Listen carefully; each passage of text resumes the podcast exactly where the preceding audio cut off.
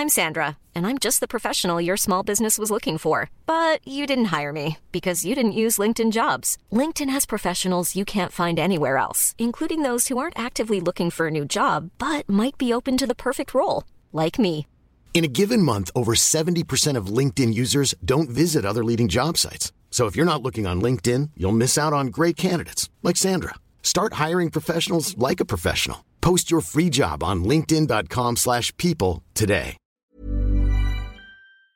Laboratoire mobile d'analyse ADN qui apportera une aide importante dans ce difficile travail. Lutter contre toute forme d'impunité. D'autres pays européens se mobilisent désormais pour assurer la poursuite de ce travail indispensable et nous soutenons les efforts de la Cour pénale internationale pour faire la lumière sur les atrocités impardonnables commises en Ukraine. Face au simulacre de procès qui rappelle les heures les plus sombres de notre histoire, nous opposerons la rigueur et la légitimité du droit. Le deuxième sujet que nous avons abordé ensemble est celui de la sécurité alimentaire. La crise alimentaire mondiale que nous traversons est une conséquence directe de la guerre menée par la Russie. Elle n'a pas d'autre explication. Et je rappelle d'ailleurs que les sanctions qui ont été successivement prises par les Européens ne touchent pas les produits agricoles russes, contrairement à ce qui a souvent été dit. Nous appelons donc solennellement ensemble, depuis Kiev, la Russie, membre permanent du Conseil de sécurité, à accepter que les Nations Unies organisent l'exportation des céréales, ce qui nécessite d'accepter de lever le blocus des ports ukrainiens par la marine russe et d'apporter toutes les garanties de sécurité pour l'Ukraine afin de permettre justement la sortie de ces céréales. Nous avons ensemble confirmé notre soutien à l'initiative du secrétaire général des Nations Unies, notre disponibilité à aider concrètement à sa mise en œuvre. Comme l'a rappelé mon collègue italien à l'instant, il faut pour cela une résolution du Conseil de sécurité des Nations Unies à laquelle la Russie s'est opposée. J'espère qu'elle changera rapidement d'avis. En parallèle, et je remercie le président Ioannis pour son travail, nous œuvrons pour que d'autres voies puissent être suivies, en particulier sur le Danube ou par la Roumanie. Nous avons enfin évoqué ensemble notre volonté de confirmer par les actes, au-delà des mots, que l'Ukraine fait partie de la famille européenne. Face à la guerre, je le disais, le soutien des Européens s'est imposé comme une évidence. Nous avons en quelque sorte tous vu, perçu, mesuré la fragilité de la paix, si durement acquise après la Seconde Guerre mondiale et dont le souvenir douloureux est au cœur de l'histoire de la construction européenne. Cette guerre changera l'histoire de l'Europe. Nous nous tiendrons aux côtés de l'Ukraine pour l'accompagner dans cette perspective européenne, comme nous l'avons acté à 27 lors du sommet de Versailles. Et c'est bien ce que nous avons ensemble confirmé au président. Dans quelques jours, dès demain, la Commission européenne posera le cadre de la discussion et des décisions majeures seront prises la semaine prochaine à Bruxelles par le Conseil. Tous les quatre, nous soutenons le statut de candidat immédiat à l'adhésion à l'Union européenne pour l'Ukraine. Ce statut sera assorti, nous l'avons dit tous ensemble, d'une feuille de route et impliquera aussi que soit prise en compte la situation des Balkans occidentaux et du voisinage en particulier de la Moldavie. Nous aurons dans les prochains jours à bâtir ensemble l'unanimité des 27 pour ce Conseil européen si important. Mais à travers euh, notre visite, l'échange que nous avons eu et cette expression claire, c'est un geste fort, rapide, attendu, d'espoir et de clarté que nous voulons euh, envoyer à l'Ukraine et à son peuple. Il nous faudra, au-delà de ce chemin qui commence, comme l'a rappelé euh, le président du Conseil italien, trouver aussi des formes nouvelles pour échanger et bâtir à court terme des réponses auxquelles l'Ukraine a droit en matière de sécurité, d'énergie, de mobilité, de renforcement des infrastructures ou encore de jeunesse. Parce que l'Ukraine partage nos valeurs démocratiques et appartient à notre espace continental, il est donc naturel que nous puissions accélérer là aussi les réponses de court terme en plus du processus que nous souhaitons pouvoir lancer. Mesdames et messieurs, nous aspirons à la paix sur notre continent. Nous savons qu'elle n'est pas un acquis et les combats qu'il faut mener pour elle. Alors que la guerre fait rage ici, avec son lot quotidien de morts et d'horreurs, comme je l'ai toujours dit au président Zelensky, au cours de nos échanges réguliers et en toute confiance, nous ferons tout pour que l'Ukraine puisse seule choisir de son destin. Car c'est à l'Ukraine et à ses dirigeants, à ses représentants, à son peuple, de décider pour elle-même. C'est ce principe qui me guide depuis le début de la guerre et à chaque fois que je me suis entretenu avec vous, comme à chaque fois que je me suis entretenu avec le président russe. L'Ukraine décidera du moment où les conditions seront réunies pour bâtir la paix, tout comme elle décidera de son futur politique. Et je dois le dire ici, Monsieur le Président, depuis votre élection, j'ai toujours constaté que vous n'avez eu de cesse de protéger la paix, d'empêcher la guerre, et tout en livrant le combat courageux qui est le vôtre aujourd'hui, de tout faire pour que la raison l'emporte de l'autre côté de la frontière. Je terminerai ces propos en citant tout simplement votre hymne qui nous oblige et qui prend un sens tellement lourd dans ces circonstances tragiques. Sie nevmerla Ukraina. L'Ukraine n'est pas morte, ni la gloire, ni la liberté de l'Ukraine ne sont mortes. Vous pouvez compter sur la fraternité de l'Europe pour faire en sorte que l'Ukraine reste libre. Merci. Заява федерального канцлера Федеративної Республіки Німеччина. Lieber Herr Präsident, ich möchte Ihnen zunächst einmal meine Hochachtung aussprechen. Die Ukraine befindet sich seit 113 Tagen in einem heldenhaften Abwehrkampf gegen Russland. Voilà donc pour les mots d'Emmanuel Macron pour cette conférence de, de presse exceptionnelle qu'on attendait depuis un, un, petit moment. Effectivement, conférence de presse qui en fait a été enregistrée il y a quelques minutes et que l'on vous retransmet en différé pour des raisons évidentes, des raisons de sécurité. L'Europe est à vos côtés, le restera autant qu'il le faudra jusqu'à la victoire, a dit notamment il y a quelques instants Emmanuel Macron. On va débriefer de cette journée, de cette visite historique pour le moins exceptionnel avec Karim Zeribi. Bonsoir Karim, merci d'être avec nous. Consultant CNews, Alexandre Devecchio nous a rejoint. Bonsoir. Bonsoir. Rédacteur en chef adjoint Figaro. Et Céline Pina. Bonsoir. Bonsoir. Céline, vous êtes fondatrice de Vivre la République. On sera dans un instant avec le général euh, Clermont. L'Europe est à vos côtés, je vous le disais, elle le restera autant qu'il euh, le faudra jusqu'à la victoire. Au-delà des 12 Césars déjà livrés, j'ai pris la décision que dans les prochaines semaines, si César additionnels soient donc livrés à l'Ukraine. On va écouter le président Macron sur cette aide militaire. Nous avons d'ores et déjà mobilisé 2 milliards de dollars pour le soutien économique et humanitaire et nous le consoliderons dans la durée. Tout comme nous poursuivrons les livraisons de matériel militaire, notamment les canons César qui permettent aux soldats ukrainiens de se défendre plus efficacement face aux attaques de l'armée russe sur le sol de l'Ukraine.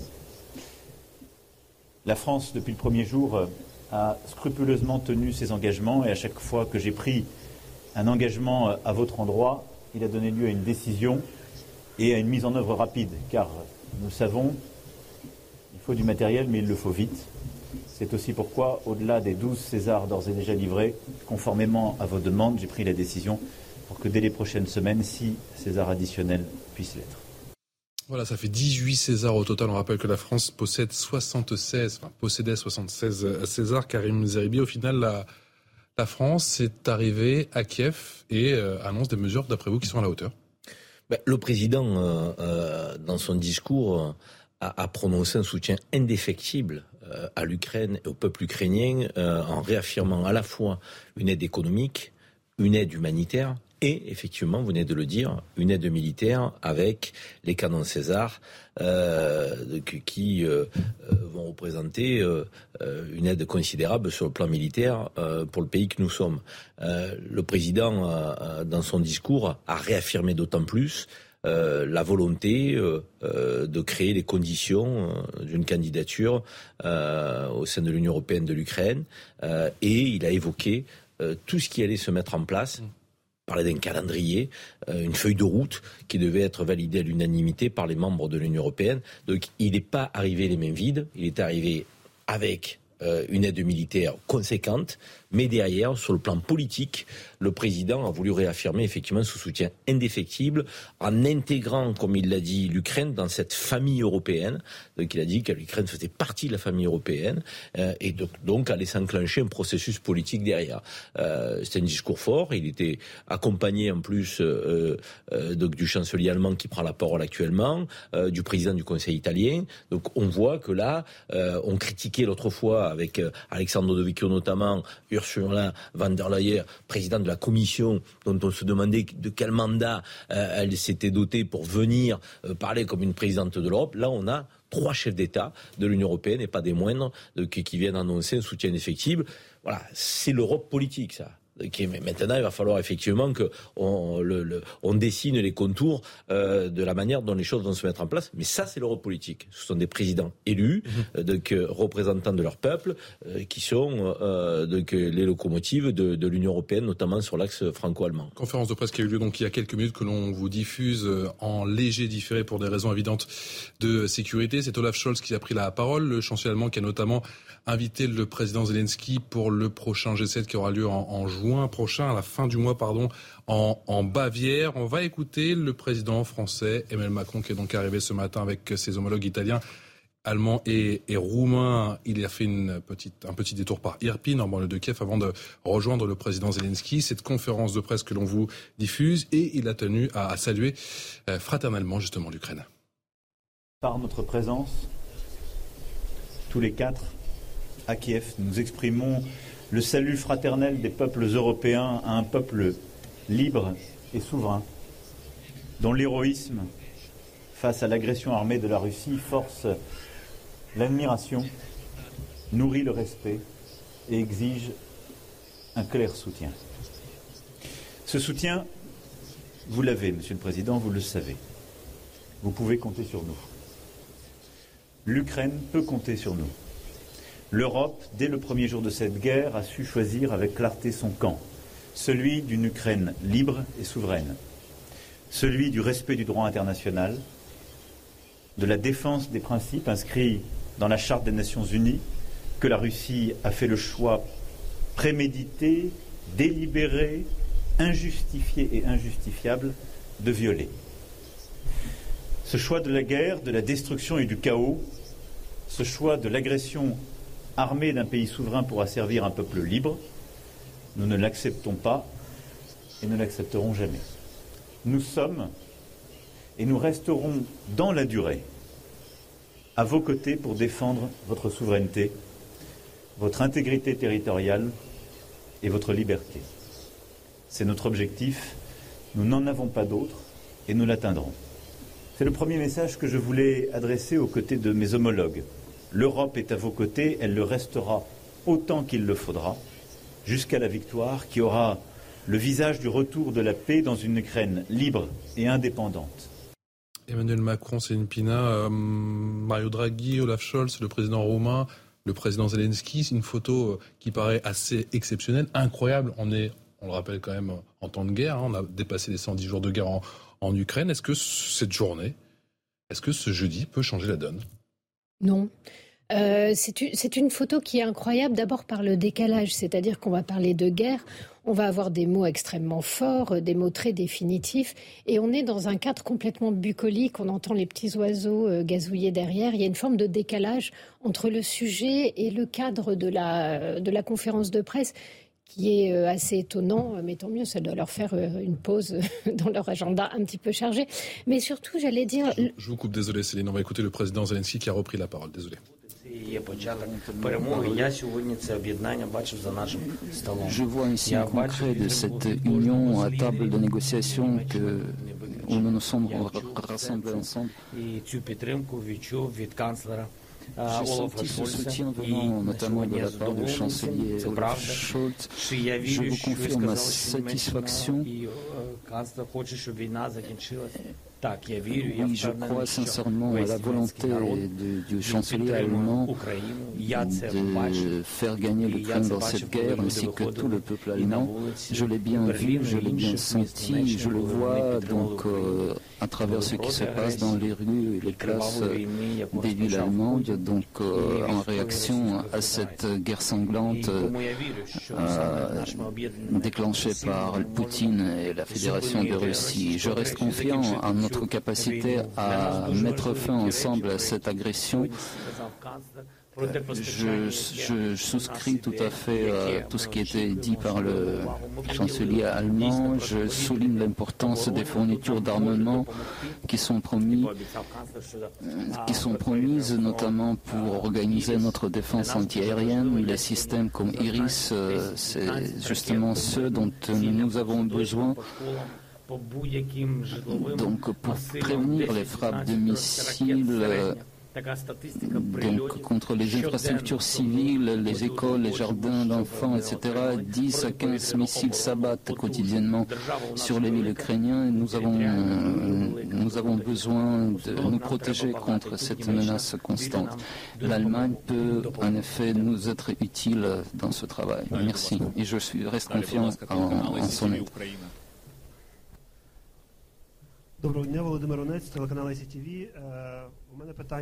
Voilà donc pour les mots de Volodymyr Zelensky, le président ukrainien, en, direct effectivement sur CNews. Notre unité est une condition indispensable, a dit le, président ukrainien. Un gage de cette position commune pourrait venir euh, par un pas en avant sur la voie de l'intégration de l'Ukraine au sein de euh, l'Union européenne. Le statut de candidat à l'adhésion pour l'UE est une chance historique de renforcer la stabilité européenne et peut eh bien, est peut-être une des plus grandes décisions de cette première moitié du XXIe siècle. Il ajoute que notre pays est prêt à tout faire pour devenir membre de l'Union européenne. Tout notre pays y aspire. Et puis, il précise concernant justement, parce a tous ces débats effectivement avec Olaf Scholz et l'aide euh, plus ou moins mesurée en tout cas des, des Allemands, je vous confirme ma satisfaction.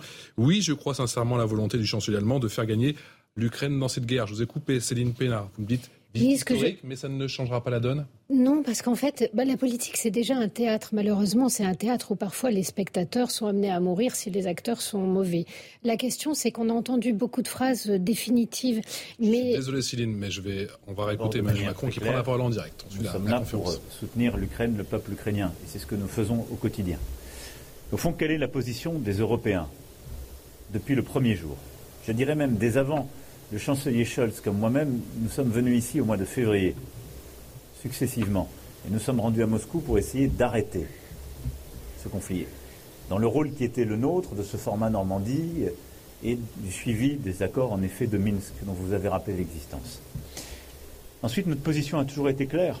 Le soutien dans toutes ces formes que nous avons rappelées à l'instant à l'Ukraine et à son peuple, les sanctions comme nous n'en avions jamais prises, en Européens unis, et nous avons, deux jours après le lancement des opérations, pris des premières sanctions. Nous avons pris six séries de mesures, y compris des sanctions contre le pétrole, pour n'en citer qu'un exemple, qu'on pensait impossible, avec des, des listes immenses d'oligarques.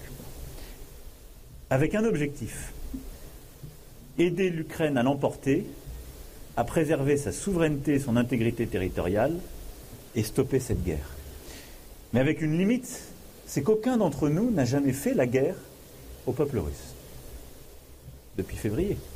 Nous n'avons pas décidé collectivement de déclencher un conflit mondial.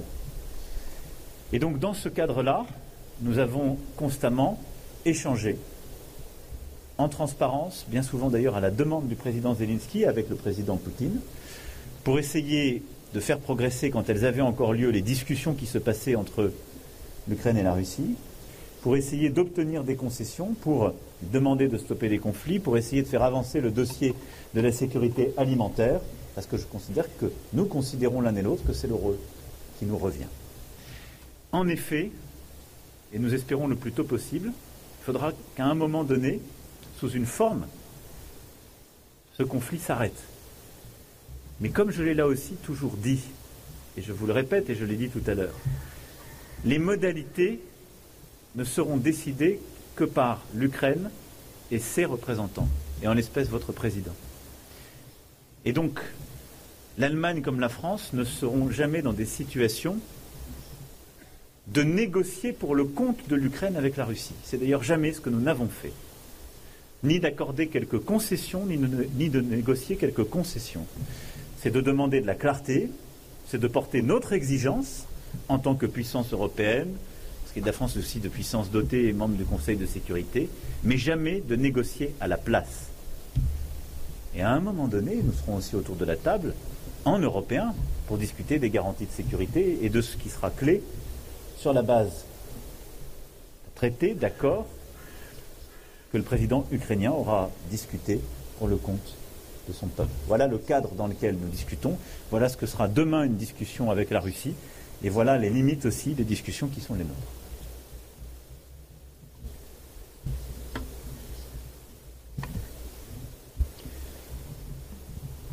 Vielen Dank für Ihre Frage. Es geht um die Integrität und die Souveränität der Ukraine.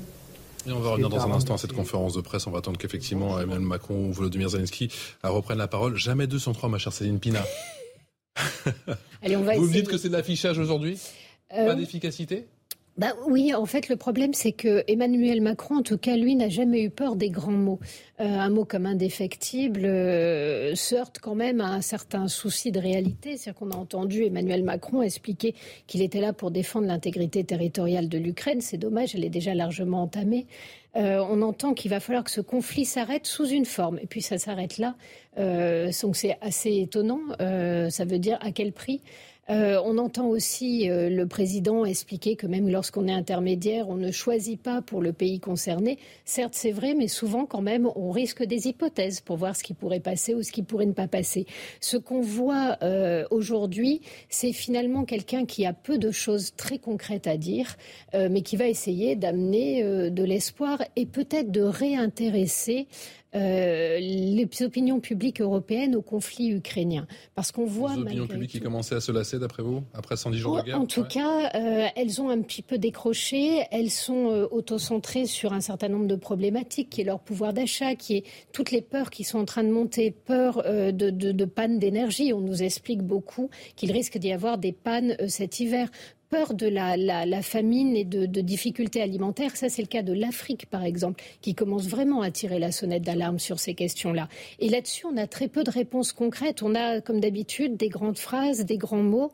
Euh, le problème, c'est qu'aujourd'hui, euh, à la fin, on a vu ce que coûtait l'aide à l'Ukraine. Il faut que les, peuples continuent à adhérer à cela.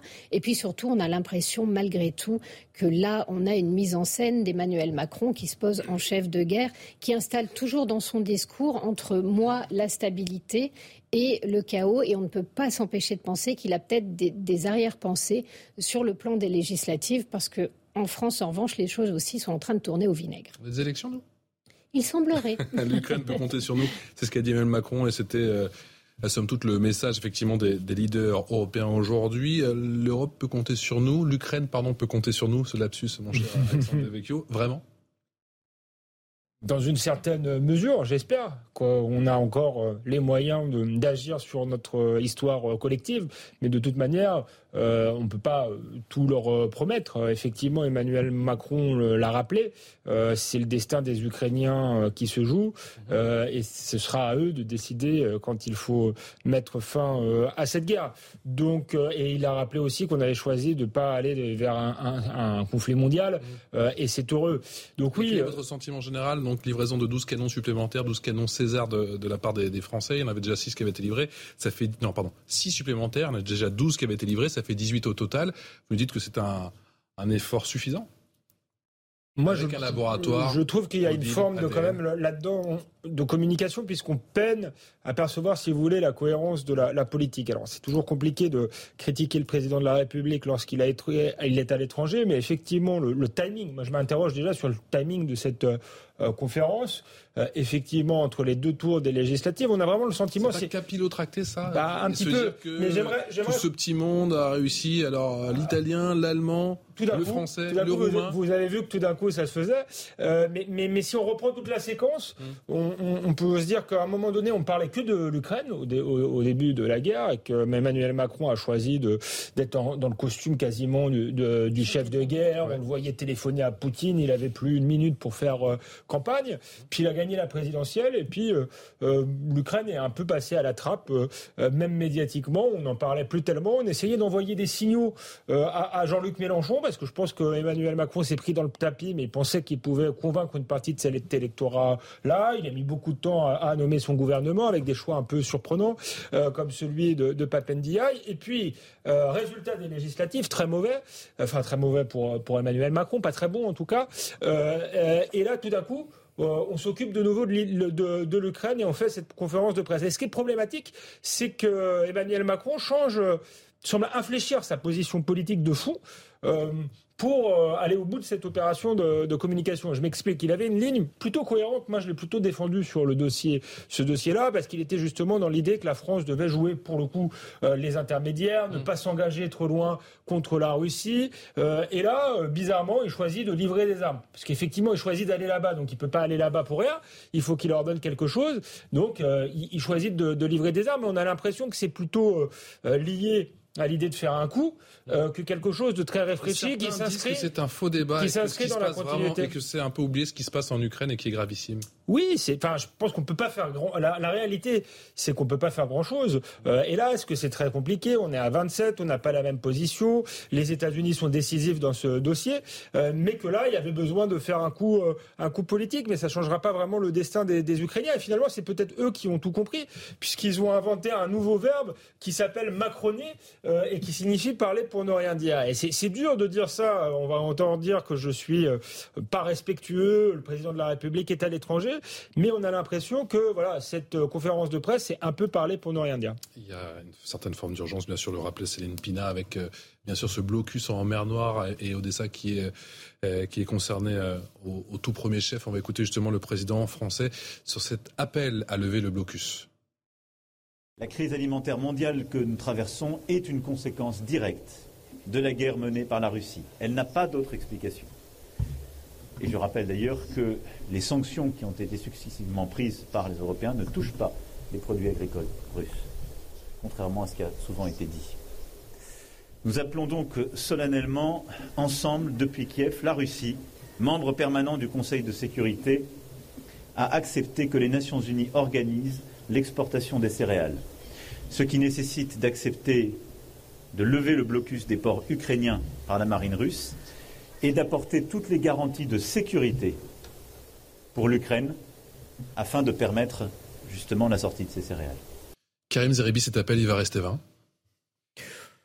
On ne sait pas, on sait pas euh, que, que va décider le Conseil de sécurité euh, des Nations Unies, comme l'a rappelé le président, auquel euh, fait partie euh, la Russie. quelle va être la réponse de Vladimir Poutine donc à à cet appel?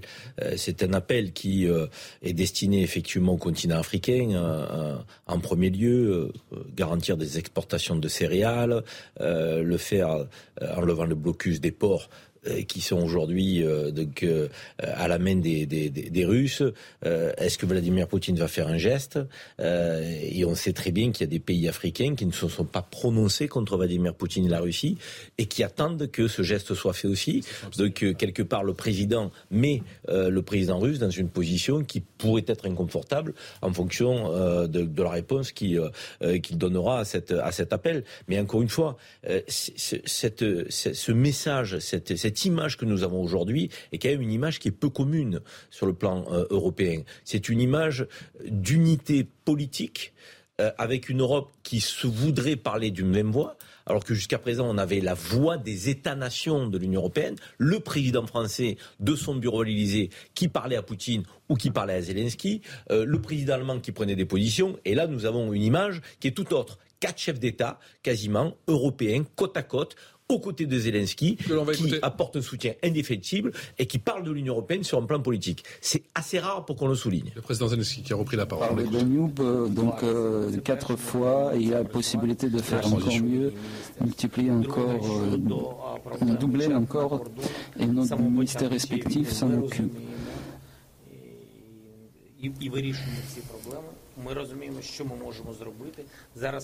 Nous voyons très clairement ce qui peut être fait donc, euh, pour résoudre la situation aux frontières. De même, avec la Pologne, donc, euh, nous envisageons euh, des solutions innovantes, quelques espaces gérés en commun à la frontière pour organiser le flux des marchandises. Nous pouvons les proposer aussi à la partie roumaine et ça va être euh, utile. Donc euh, à chaque réunion euh, importante qui, qui sont prévues, donc nous sommes invités et nous allons y participer. Merci à M. Draghi pour nous avoir invités à assister à la réunion du G7 ainsi qu'au sommet de l'OTAN à Madrid. Je ne sais plus si on a été invité à participer donc au Conseil européen de, l'Union européenne qui va décider à porter la décision finale sur euh, l'octroi de statut. s'il y a une telle invitation, bien entendu, nous l'accepterons avec remerciement.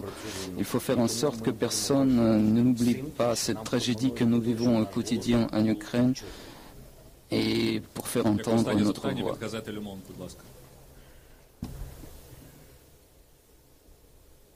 Bonjour Philippe Ricard pour Le Monde. Euh, étant donné la substance de vos discussions, Monsieur Zelensky, notamment ce qui a été dit sur le statut de candidat, est-ce que vous considérez que le trouble qui a été suscité en Ukraine euh, et dans, au sein même de votre gouvernement sur les propos de M. Macron concernant le fait de ne pas humilier la Russie est consoler et compenser, d'une part, et euh, je voulais savoir de la part des uns et des autres, notamment peut-être de M. Macron, si euh, vous alliez continuer à parler M. Poutine, notamment suite à vos échanges aujourd'hui, ou s'il y avait une pause euh, à l'ordre du jour. Merci.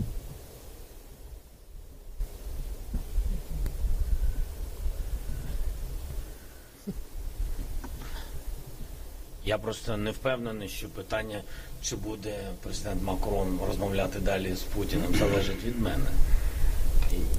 Якщо я думаю, що це вибір президента Еммануеля Макрона, це дійсно правда. Я хочу підтвердити, що коли президент Франції розмовляє Lorsque le président français parle au président russe, je, ne peux, je peux confirmer que, que, nous en sommes informés et que le président français est conscient du soutien qui doit être apporté à l'Ukraine. Donc, mais il revient au président Macron euh, la décision finale poursuivre ou pas ces, ces, ces, entretiens. Je ne suis pas sûr qu'à la date d'aujourd'hui, euh, le président russe soit prêt à entendre les arguments. Euh, je ne sais pas s'il euh, il adopte la décision avant d'en parler à quelqu'un, donc euh, il faut inverser quelque chose dans cette, euh, manière de faire. Et si c'est ce modèle qui s'applique, il est impossible de, faire cesser cette guerre. Je ne suis pas sûr que bon, c'est tellement, ça concerne tellement Emmanuel. Je ne sais pas s'il y a d'autres leaders au monde qui peuvent qui peuvent de manière unilatérale forcer la Russie à arrêter la guerre. Uniquement par une approche collective, en agissant ensemble, nous pouvons faire la force capable de, de, stopper la Fédération de Russie. C'est ma vision des choses.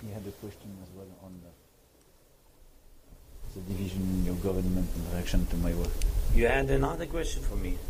I think I answered the Emmanuel question. Sorry, maybe he will answer my question.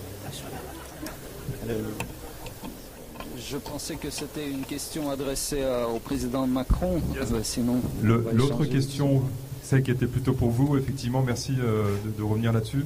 C'est est-ce que, est-ce que les décisions, les annonces faites aujourd'hui, notamment sur le statut de candidat, est-ce que, est-ce que ces décisions euh, effacent le trouble suscité par les propos de M. Macron récemment dans l'opinion publique et dans votre gouvernement sur, sur le fait de, de, de, de ne pas humilier la Russie? Merci. У нас відкриті Nous avons toujours un dialogue ouvert, une relation transparente et franche avec euh, le président Macron. Nous avons évoqué l'aspect qui vous intéresse, nous avons un peu laissé derrière cette page, euh, nous l'avons tournée. Je crois qu'aujourd'hui, le président Macron et tous les autres collègues, euh, Mario Draghi, Olaf Scholz, le président roumain Iohannis, ils sont tous là pour de manière euh, ouverte et franche exprimer le soutien à l'octroi à l'Ukraine du statut de candidat et je vous en suis très reconnaissant. Pour nous, ça constitue un résultat tangible et conséquent. Le chancelier l'a bien souligné, tout dépend aussi d'une position commune dont j'espère que les, les 27 seront, capables. Mais sont avec nous aujourd'hui les quatre grands leaders qui s'expriment en faveur de, du statut de candidat. C'est un résultat historique et je vous appelle de mes voeux que tous les autres au sein de la famille européenne il n'y a pas matière aujourd'hui à ce que j'appelle le président Poutine, mais sur euh, quelques sujets qui émergeraient, et comme nous l'avons toujours fait à la fois en transparence avec euh, le président Zelensky et en coordination avec mes collègues, je n'exclus pas pour autant de le faire, pour plusieurs raisons. Premier, c'est que sur les sujets, par exemple, de sécurité alimentaire, on a besoin de pouvoir échanger avec euh, la Russie pour essayer aussi d'obtenir des avancées diplomatiques si on pouvait les obtenir. La deuxième chose, je ne pense pas que le contexte là s'y prête, je partage l'analyse que vient de formuler le, président euh, ukrainien, mais euh, quand des fenêtres d'opportunité sur le terrain s'ouvrent, faire pression pour que les discussions reprennent est utile, et je l'ai fait à chaque fois, à la demande, à plusieurs reprises d'ailleurs, du président Zelensky. Aujourd'hui, on voit bien que l'évolution sur le terrain ne justifie pas. Enfin, je n'exclus pas que dans les prochaines semaines, prochains mois, il y ait d'autres sujets qui justifient. Donc c'est une question, si vous voulez, d'utilité. Mais c'est un point important qu'il faut souligner, c'est qu'à la fin, euh, il faudra que ces discussions aient lieu. On le sait. Et donc il est important aussi, et je salue à cet égard, le fait que depuis le début, celui qui n'a cessé de demander à parler directement au président Poutine, c'est le président Zelensky. Et à chacun de mes échanges, quand je disais que j'allais l'appeler, me demandait, obtient un échange direct qu'il m'appelle. Et nous avons pu organiser en décembre 2019 cette rencontre à Paris qui avait été l'objet justement d'échanges et d'un travail qui à ce moment-là avait été utile. Donc voilà, tout ça pour dire que je pense que le rôle que nous jouons à cet égard à quelques-uns est utile. Mais il s'apprécie au cas par cas, en fonction des circonstances. Je vous ai dit ce qu'il en est pour eux pour aujourd'hui. En tout cas, nous continuons d'avancer avec la même clarté à l'égard de l'Ukraine. Et les propos que vous avez rapportés ont parfois été déformés ou décontextualisés, mais nous sommes côte à côte aujourd'hui avec le chancelier Scholz. Il y a 100 ans, des alliés ont aidé la France à gagner. La France a fait une faute historique. Elle a perdu la paix parce qu'elle a voulu humilier l'Allemagne. La question de l'humiliation, je l'ai toujours placée dans un contexte à venir, pas dans le contexte actuel. Aujourd'hui, la Russie fait la guerre à l'Ukraine. Comment voulez-vous que j'ai expliqué à un Ukrainien un Ukrainien, il ne faut pas humilier la Russie La Russie, le peuple russe, pas ses dirigeants. Ce n'est pas le moment, c'est pas ça que j'ai dit. J'ai dit aujourd'hui, il faut gagner cette guerre. La France est clairement en soutien de l'Ukraine pour qu'elle l'emporte, qu'elle préserve sa souveraineté et son intégrité territoriale. Mais à la fin de cette guerre, conformément à l'esprit que depuis le début poursuit le président Zelensky, il ne faudra pas faire les fautes que d'autres ont fait par le passé. Ça, nous devons aussi être capables de le dire, parce que j'entends dans le discours international d'autres qui ont des propos jusqu'au boutistes et escalatoires à l'égard de la Russie. Ils ne servent pas la cause de l'Ukraine en faisant cela. Це було останнє запитання. Дякую всім за участь. Дякую вашій поважності. Захід завершений. Merci beaucoup. Дуже дякую. Voilà pour cette conférence de presse qui aura duré un petit peu plus d'une heure avec effectivement tous ces chefs d'État, c'est ce quartet, si je puis dire, européen aux côtés du président Volodymyr Zelensky, le président de euh, l'Ukraine. Une journée euh, en tout point historique et ces mots qui euh, très certainement feront date. Alors je sais que tout le monde n'est pas d'accord effectivement sur à ce plateau, mais c'était peut-être le, moment, en tout cas, ou l'occasion, Karim Zeribi, d'enterrer la hache de guerre. Je ne sais pas s'il y a vraiment une hache de guerre entre Volodymyr Zelensky et le président Macron, mais on sait qu'il y avait quand même quelques tensions. Il y a des mots qui n'ont pas plu côté ukrainien. H de guerre est un mot qui me paraît trop fort. En revanche, il y avait des incompréhensions. Donc, et il fallait effectivement les lever. C'est ce à quoi s'est attaché le président de la République, jusqu'à aller parfois se contredire euh, lui-même. Mais bon, ça fait partie. Euh, ah, vous l'avez relevé ça Énormément. Des, non, mais malheureusement, ça fait partie des postures euh, trop fréquentes de, de, la part des politiques. Ils disent quelque chose un jour et puis euh, ils se euh, désavouent eux-mêmes d'un autre jour en expliquant qu'ils n'ont pas voulu dire véritablement ça. Bon, c'est la politique. malheureusement, aujourd'hui, ça ne concerne pas qu'Emmanuel Macron. moi, ce qui m'importe, c'est que est-ce que cette image politique de l'Union européenne a réellement du poids ou est-ce que ça restera une image? Ça, c'est un vrai sujet. Parce que quel est le poids politique que nous avons dans cette guerre? On, donne euh, des, des, armes, effectivement. Le président a annoncé euh, de les canons César supplémentaires, 6 de plus, 12 déjà ont été livrés. On a une aide humanitaire, euh, on a eu pris des mesures de rétorsion économique. on se demande d'ailleurs si elles sont plus rétorsion pour nous que pour la Russie. On peut se poser la question. Donc au final, mais la réalité c'est quel est notre poids? Est-ce qu'on pèse vraiment ou est-ce que véritablement la bataille elle se situe entre la Russie et les États-Unis, entre la Russie et les rapports de force euh, euh, d'autres continents, d'autres pays, je pense à la Chine, qui aujourd'hui euh, observe sans trop se prononcer. C'est ça la réalité. C'est bien cette image politique de l'Union européenne, mais le poids militaire de l'Union européenne, à part les Césars que nous donnons, quel est-il réellement? Le poids économique de l'Union européenne, comme je viens de le dire, de est-ce qu'on fait mal à la Russie ou est-ce que ces mesures nous font mal à nous? On voit bien quand même que ça nous met en grande difficulté, avec une inflation euh, qui, n'a jamais été aussi importante, euh, avec des pénuries euh, sur le plan énergétique, une difficulté pour nous à, être dans, l'autosuffisance alimentaire. voilà, donc on se retrouve confronté à un principe de réalité, c'est que cette Europe politique, elle ne peut pas se décréter simplement par une image. Est-ce que, encore une fois, cette visite, ce, rendez-vous, ce déplacement historique avec tous ces chefs d'État, tous ces leaders européens, euh, peut euh, attiser la colère des Russes? Alors, peut-être pas de colère, mais regardez en tout cas ce qu'a dit l'ancien président russe, un certain Dimitri Medvedev, aujourd'hui, via Twitter. Il a moqué cette visite d'Emmanuel Macron et des autres euh, chefs d'État, Olaf Scholz et Mario Draghi en Ukraine, en les qualifiant de fans de grenouilles, de saucisses. Et pour l'italien, c'est celui des pâtes.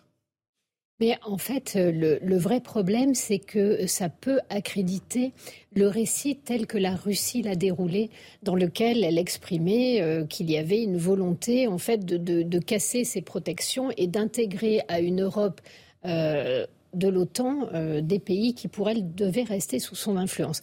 La question, euh, bien entendu, que ces pays ont leur souveraineté et que cette euh, réclamation d'influence de la Russie peut déranger, mais en fait, dans les faits, elle est réelle. Donc finalement, moi, je suis plutôt de l'avis de, de Karim sur ce dossier. Mhm. je crains malheureusement que ce ne soit qu'une belle image, que derrière, on n'ait pas grand-chose à avancer et qu'à terme, on finisse par servir le narratif de la Russie.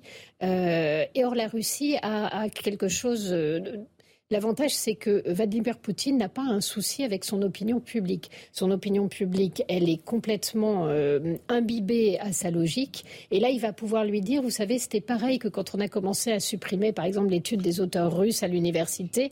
Vladimir Poutine a dit, mais regardez, ces gens-là ne nous aimaient pas, ils n'attendaient qu'un seul prétexte pour pouvoir faire ce qu'ils avaient promis de ne pas faire. Et là, c'est à peu près la même chose. Donc la question, c'est est-ce qu'on risque pas euh, de justifier finalement une augmentation de la violence euh, côté russe Malheureusement, je ne sais pas trop ce qu'on pourrait faire euh, de plus parce qu'en même temps, il apparaît très compliqué d'abandonner les Ukrainiens à leur sort. Donc je trouve qu'on a les fesses entre deux chaises, ce qui est en général une position fort inconfortable et qui souvent, quand on sort de l'ambiguïté, et pire. On va écouter Emmanuel Macron, justement, qui nous dit que cette euh, guerre va changer l'histoire de l'Europe. Écoutez le président français. Nous avons enfin évoqué ensemble notre volonté de confirmer par les actes, au-delà des mots, que l'Ukraine fait partie de la famille européenne. Face à la guerre, je le disais, le soutien des Européens s'est imposé comme une évidence. Nous avons en quelque sorte tous vu perçu, mesuré la fragilité de la paix, si durement acquise après la Seconde Guerre mondiale, et dont le souvenir douloureux est au cœur de l'histoire de la construction européenne. Cette guerre changera l'histoire de l'Europe. Et du coup, ça peut accélérer le, processus. Justement, en tant que candidat immédiat, on a vu qu'effectivement, les, quatre euh, leaders européens ont soutenu euh, ce statut un peu particulier de candidat immédiat d'adhésion je pense que Céline Pina disait quelque chose de très juste tout à l'heure, qu'on était euh, les, les, les, fesses entre, entre deux chaises. Mais si on est dans cette situation-là, c'est que on est dans une certaine impuissance. En réalité, euh, l'Europe et les nations européennes ont même abandonné depuis des décennies euh, l'idée de puissance, l'idée de peser sur leur destin. Il y avait l'idée que, et même l'idée de souveraineté en quelque sorte, il y avait l'idée qu'aujourd'hui la technocratie, le marché gouvernait et que, et que ça suffirait. On aurait pu penser que cette guerre conduirait l'Europe à essayer de se renforcer, à essayer d'être acteur de son destin. C'est peut-être ce que sous-entend euh, Emmanuel Macron. Euh, mais pour le moment, on ne le voit pas vraiment parce qu'effectivement, le fait que l'Europe euh, gesticule un peu mais n'ait pas les moyens d'agir tend à, renforcer l'image de faiblesse qu'elle dégage. D'ailleurs, vous, me montriez le, tweet de Dimitri Medvedev tout à l'heure c'est hallucinant comment il nous traite. Ça, veut dire qu'il n'a pas de respect. On n'inspire aucune crainte, ce qui est quand même un problème dans les, dans les négociations. En réalité, la politique, c'est quand même du, du rapport de force. Et là, on voit bien que euh, le rapport de force n'est pas en notre faveur. Donc je pense que plutôt que gesticuler, il faudrait rebâtir euh, quelque chose qui fonctionne. Et je suis pas sûr qu'en ouvrant comme ça la porte euh, à l'Ukraine parce que ça cède à l'émotion, parce que Vladimir Zelensky nous fait du chantage, et je comprends qu'il nous en fasse, hein, lui il défend, il défend ses intérêts, mais je ne suis pas sûr que ce soit la bonne manière. On va encore élargir l'Europe, mais l'élargir, pourquoi faire Pour aller dans quelle direction? Plus il y a d'élargissement, pour le moment, plus euh, on a une, une, Europe faible. Donc, mmh. euh, euh, je crois que si ça change le visage de l'Europe, pour l'instant, c'est peut-être empire parce que ça, ça, met au jour toutes ses faiblesses et c'est une espèce de, de, fuite en avant, mais qui ne, ne fait pas qu'elle va être prise au sérieux par ses adversaires. Rendez-vous compte, il y a quelques années, on voulait faire rentrer la Turquie dans l'Europe. Bon, aujourd'hui, on se rend compte que c'est une très mauvaise idée. Et là, avec Zelensky, moi, je comprends tout à fait l'idée, euh, mais demain, euh, où, ça s'arrête Je ne sais pas. L'Arménie est aussi en guerre, a été envahie par la, Turquie. Puisqu'elle a été envahie, on va lui dire bah venez, vous êtes européens. Dit pas, vous bien que c'est pas sérieux. Et d'ailleurs, Emmanuel Macron disait que c'était pas sérieux il y a quelques jours. Là, il dit le contraire. Bah, justement, on avait déjà dit la même chose avec Ursula von der Leyen, qui est déjà les deux fois effectivement en Ukraine. Elle avait mis un peu le pied dans un engrenage. Là, on peut plus faire mais, mais même, regardez, on est, on, est en train, on est en train de se faire tailler des. Enfin, l'Ukraine, euh, les Russes avancent, peut-être pas aussi vite qu'ils le souhaiteraient, mais ils avancent on va faire cette annonce d'intégration dans l'Europe. Ça ne va pas arrêter les Russes une seule seconde. Ça veut dire que euh, dans dix jours, mhm. cette annonce historique, ces quatre hommes qui enfin parlent ensemble, n'auront changé rien concrètement à la situation. C'est un vrai problème. C'est que le problème, c'est que cette communication ni le réel ne le change pas et se présente comme historique. Le seul risque, c'est qu'elle termine ridicule. Il y a l'aspect armement, hein, bien sûr, Karim, on l'a dit avec ces canons César, vous en parliez. Euh, les Européens qui appellent à lever le blocus euh, en mer Noire, et puis bien sûr cette adhésion express à l'Union Européenne. Euh, ça fait quelques annonces, mais tout ça, c'est quand même un, pari assez risqué. Céline le disait, si l'avenir de, l'Ukraine est quand même assez hypothéqué. Ah deux choses. D'abord, la politique, c'est le rapport de force. Et cela a été dit, est-on en situation de pouvoir imposer un rapport de force dans cette guerre? La réponse est clairement non. Le rapport de force militaire n'est pas en notre faveur. Le rapport de force économique n'est pas en notre faveur. Le rapport de force, si vous n'avez pas les moyens de l'imposer de manière dissuasive ou de manière effective, quelque part, vous ne pesez pas euh, sur les protagonistes de cette guerre. Et c'est notre cas. Ne nous racontons pas d'histoire. Donc nous avons un soutien moral, politique, euh, humanitaire euh, aux Ukrainiens, mais la réalité c'est que notre force de frappe militaire au sein de l'Union européenne n'existe pas. Nous allons chercher une force de frappe au sein de l'OTAN, mhm qui n'est pas l'Union européenne, mais pas au sein de l'Union européenne, il n'y a pas de défense européenne. Nous n'avons pas de puissance économique. On se tire parfois la bourre entre pays de l'Union européenne sur le plan économique. Donc on voit bien que cette Europe, elle n'est pas intégrée sur le plan économique pour être plus forte vis-à-vis d'autres continents. Donc on l'a, on l'a souvent dit, nos 23 millions de PME se sentent-elles protégées par les règles de l'Union européenne? La réalité est non. Nos agriculteurs se sentent-ils protégés par la règle de l'Union européenne? La réalité est non. On fait rentrer des produits qui n'ont pas les normes sociales, environnementales que nous imposons à nos propres propres entreprises ou à nos propres agriculteurs. Quelque part, cette Europe économique, elle n'existe pas. Donc, nous n'avons pas de force de frappe économique vis-à-vis de la Russie. Et donc, les mesures, encore une fois, que nous prenons, on, on revient comme tel un boomerang dans la figure. On voit bien. Donc, nous n'avons pas d'indépendance économique, industrielle, euh, agricole, euh, énergétique. Donc, la réalité est là. enfin, sur le, point de, du statut euh, de candidat de l'Ukraine, mais c'est ça qui a été acté aujourd'hui. Vous appelez ça un événement historique, vous? On a acté le fait qu'officiellement, l'Ukraine était avait le statut de candidat à l'Union européenne. Mais, mais le processus, il va prendre des décennies. Oui, pour ne pas dire deux. Même quand on parle de candidat immédiat, ça, peut prendre 10 ans. Quoi. Mais non, mais ça veut dire. Et en plus, derrière, le président a précisé, je ne sais pas s'il l'a fait volontaire ou pas, au moment ou pas, il va falloir obtenir l'unanimité nous prépare-t-il au fait que l'unanimité ne sera pas obtenue c'est dans la table du, Conseil La réalité, elle est là. Encore une fois, c'est une annonce qui n'a pas d'effet ni immédiat ni sur du moyen terme, parce que je vous rappelle quand même que deux décennies, donc c'est quand même un peu long par rapport à, la guerre qui est actuelle. Et deuxièmement, sur le plan politique, on n'a même pas la certitude que tout cela sera acté à l'unanimité mm. des pays de l'Union européenne. Donc très franchement, cette visite-là, c'est encore une fois une belle photographie, mm. c'est une belle image, mais tout reste à faire pour ouais, politique. Alexandre, Céline. Euh, Karim, non, c'est juste un mot sur Karim parce que je trouve qu'il soulève un, lièvre. Vous soulevez un lièvre intéressant en, expliquant qu'effectivement le président de la République a dit qu'il faudrait obtenir l'unanimité. Mais moi, je ne sais pas quelle est la position de la France dans, dans ce cas-là, parce qu'il me semblait il y a quelques semaines que la France n'était pas pour, euh, pour cette adhésion-là. Donc, euh, on n'allait pas souvenir qu'il était pour. là, ça a un peu changé. Là. Voilà. Alors, je ne sais pas si ça a changé. La France. Est-ce que ça va pas pour les 26 autres. Je parle de la France. Euh, est-ce que ça a vraiment changé officiellement? Quelle, position va-t-il défendre officiellement? Est-ce qu'il va en rendre compte aux Français? Mmh. Franchement, je, je, ne comprends pas. Et je suis la réponse. Jusqu'à quand on a, par exemple, énormément d'échos qui nous disent qu'une des activités principales de, de M. Le Maire aujourd'hui, notre ministre, est de chercher de l'énergie pour éviter qu'on soit dans une situation catastrophique l'automne et l'hiver qui arrivent. Donc on voit qu'on a un souci matériel qui est extrêmement concret et on est en train de réveiller les peurs les plus primaires des gens. La peur de ne pas manger, c'est quelque chose qui avait complètement disparu de notre tête et de notre inconscient. Ça a été réactivé avec le Covid, mais assez rapidement on s'est rassuré. Aujourd'hui, écoutez les gens quand on les, croise sur les marchés. Hum. Ils vous parlent des pénuries, ça les choque ces pénuries. Ils ne sont pas habitués, même si pour l'instant ils sont parfaitement gérables. On entend euh, de la part de l'Afrique une peur réelle dans certains pays de se retrouver peut-être dans des, situations de disette. Euh, et le président nous dit, mais ne vous inquiétez pas, on n'a pas supprimé les exportations russes. Non, mais les Russes bombardent les exploitations agricoles ukrainiennes, ils bombardent des silos. Euh, on, on a quand même matériellement, les récoltes vont avoir lieu d'ici euh, enfin, dans vraiment pas longtemps. Donc on voit bien que la situation, elle est déjà extrêmement tendue.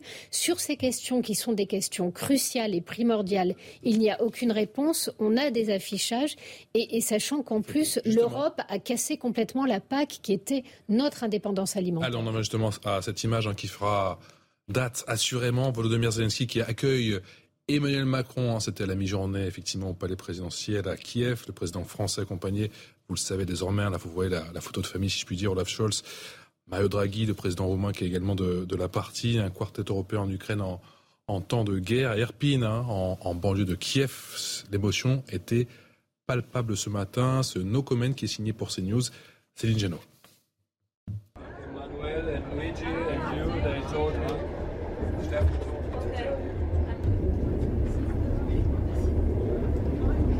Un message, un, message adressé aux, aux Ukrainiens Un message d'unité européenne adressé aux Ukrainiennes et aux Ukrainiens, en effet, de soutien pour parler à la fois du présent et de l'avenir, parce que les semaines qui viennent, on le sait, seront des semaines très difficiles.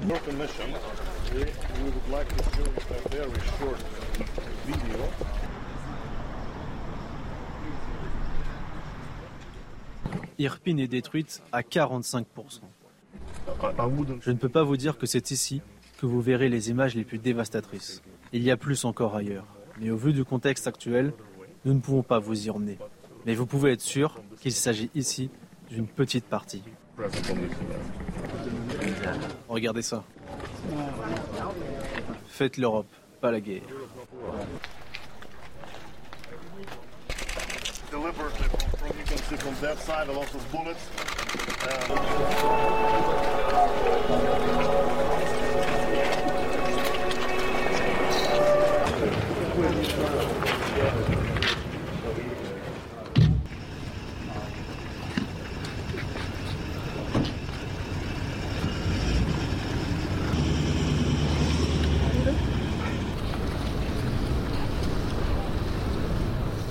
Tous ces chefs d'État qui ont donc vu euh, Irpine avant et Irpine, j'allais dire après, non, pendant la guerre au final, euh, est-ce que ça peut euh, acquiescer d'un changement de ton? Je pense notamment à Emmanuel Macron, dont on a beaucoup parlé, on s'est dit est-ce qu'il a changé d'avis ou pas?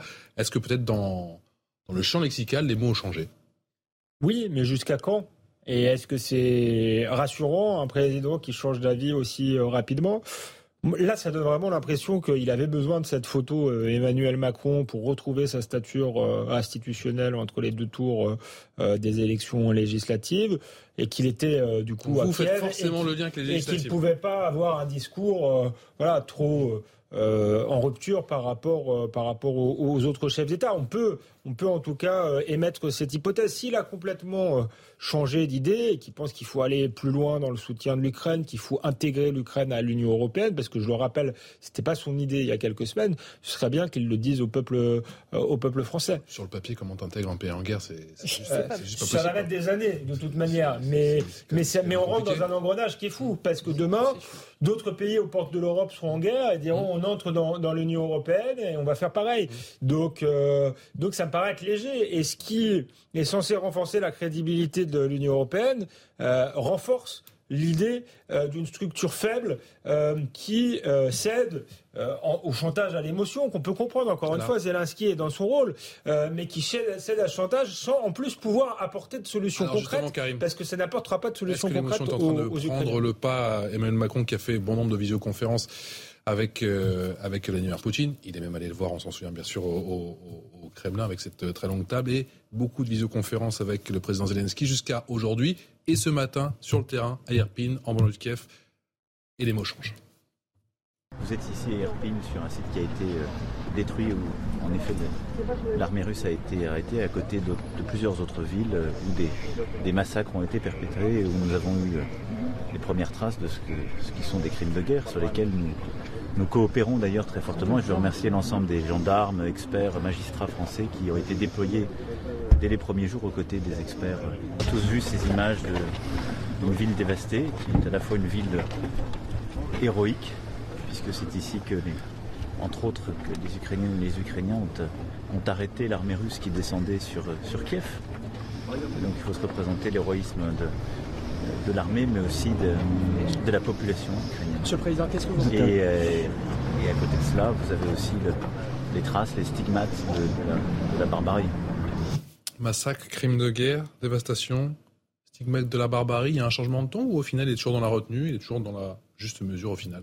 Et je me suis peut-être un peu avancé. Vous pourriez rajouter atrocité, euh, donc il a cité aussi ces termes-là. la question, c'est si vous avez une sémantique qui n'est pas suivie des faits dans les actes, vous affaiblissez votre posture politique. C'est ce que disent des Ukrainiens sur place en tout cas.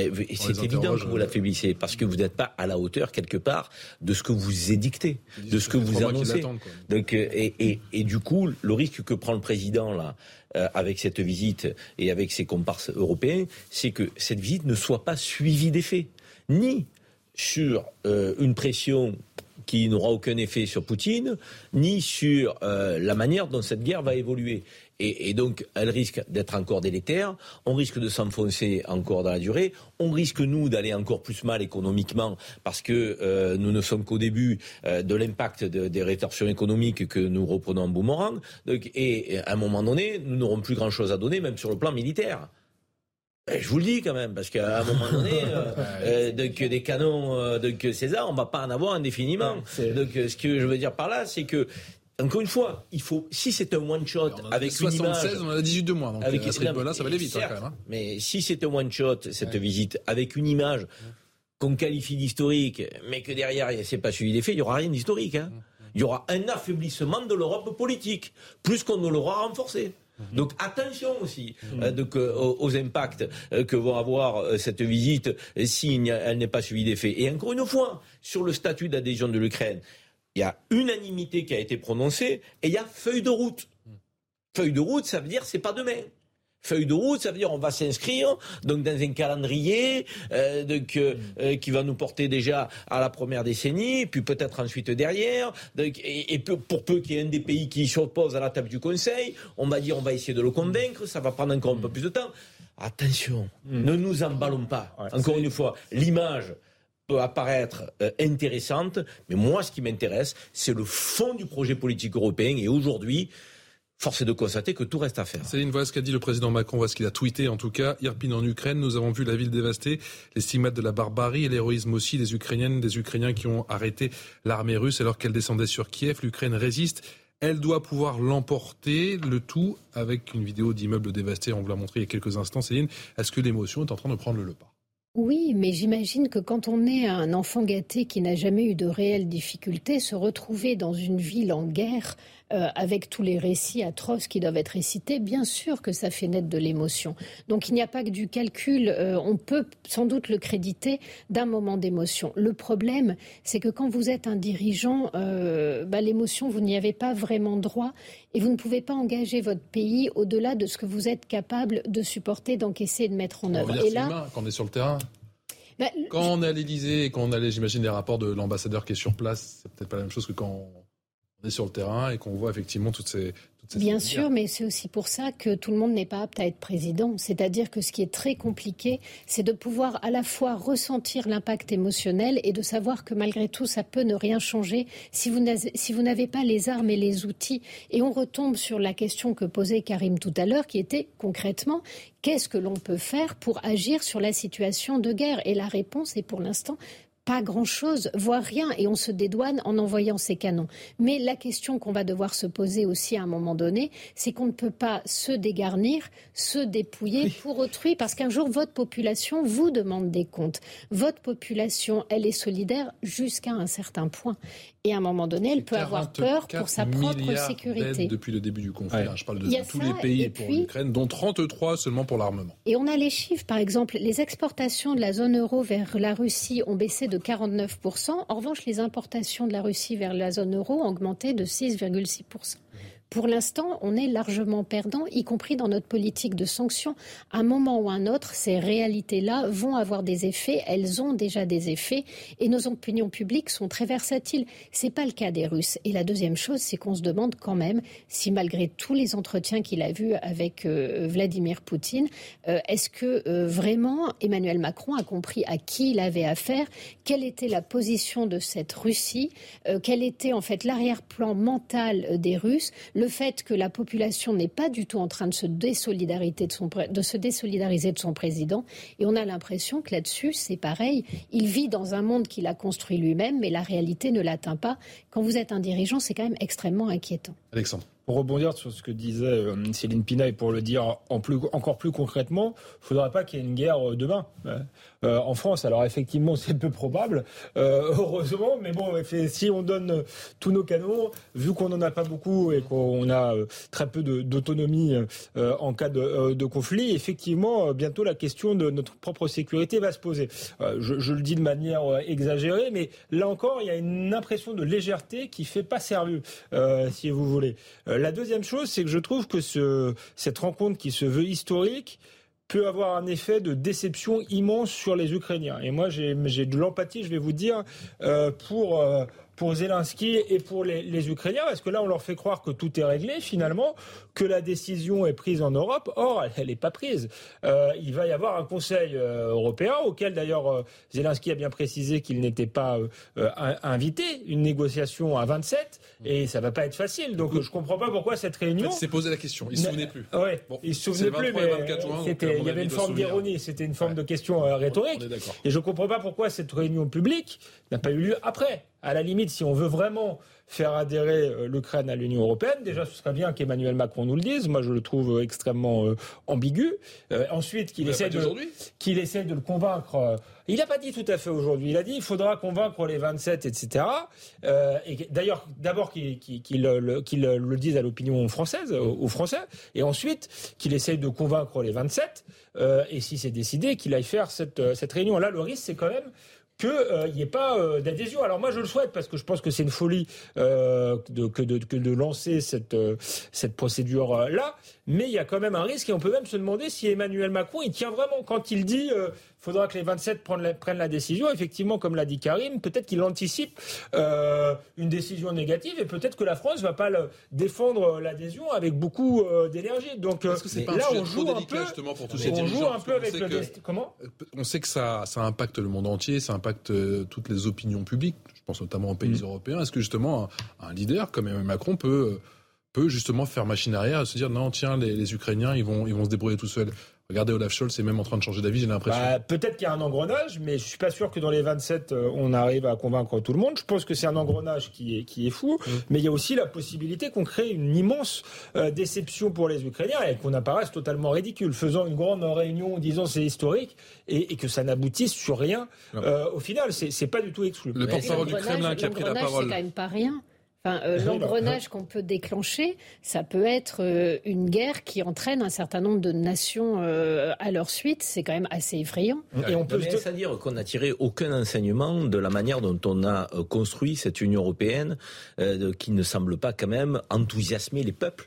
Euh, de notre continent. Euh, et euh, je parlerai pas cher si on lançait des référendums de, sur la satisfaction ou l'insatisfaction dont la manière fonctionne, dont l'Union européenne fonctionne. Donc, et, ce qu'elle semble effectivement avoir apporté dans la vie quotidienne en termes de vie chère, en termes de protection, en termes de, de, de dégradation des services publics. la liste pourrait être assez longue. Et je le regrette. Et je suis le premier à le regretter parce que je pense que si on avait construit l'Union européenne d'une autre manière, on aurait pu avoir un continent puissance. Mais ça, ça voudrait dire respecter les États-nations, approfondir entre certains États-nations par cercle, élargir donc euh, avec raison et le faire peut-être avec des partenariats privilégiés avec certains États qui ne sont pas à, nous, à nos niveaux économiques et sociaux, et puis approfondir avec d'autres qui le sont. là, ben, j'ai l'impression qu'on n'a tiré aucun enseignement. L'Ukraine rentre ou rentre pas. On pose la question comme si l'on se retrouve. On se retrouve dans un instant. C'est Céline Pina qui nous accompagne pour cette première heure et on retrouve Gilles Montré dans un instant. Vous restez avec nous sur CNews et sur Europe 1. À tout de suite. 18h tout pile sur CNews. Merci encore de votre fidélité. Très heureux de vous retrouver pour la suite de Punchline. On fait le rappel des titres avec Mickaël Dorian et le débat juste après.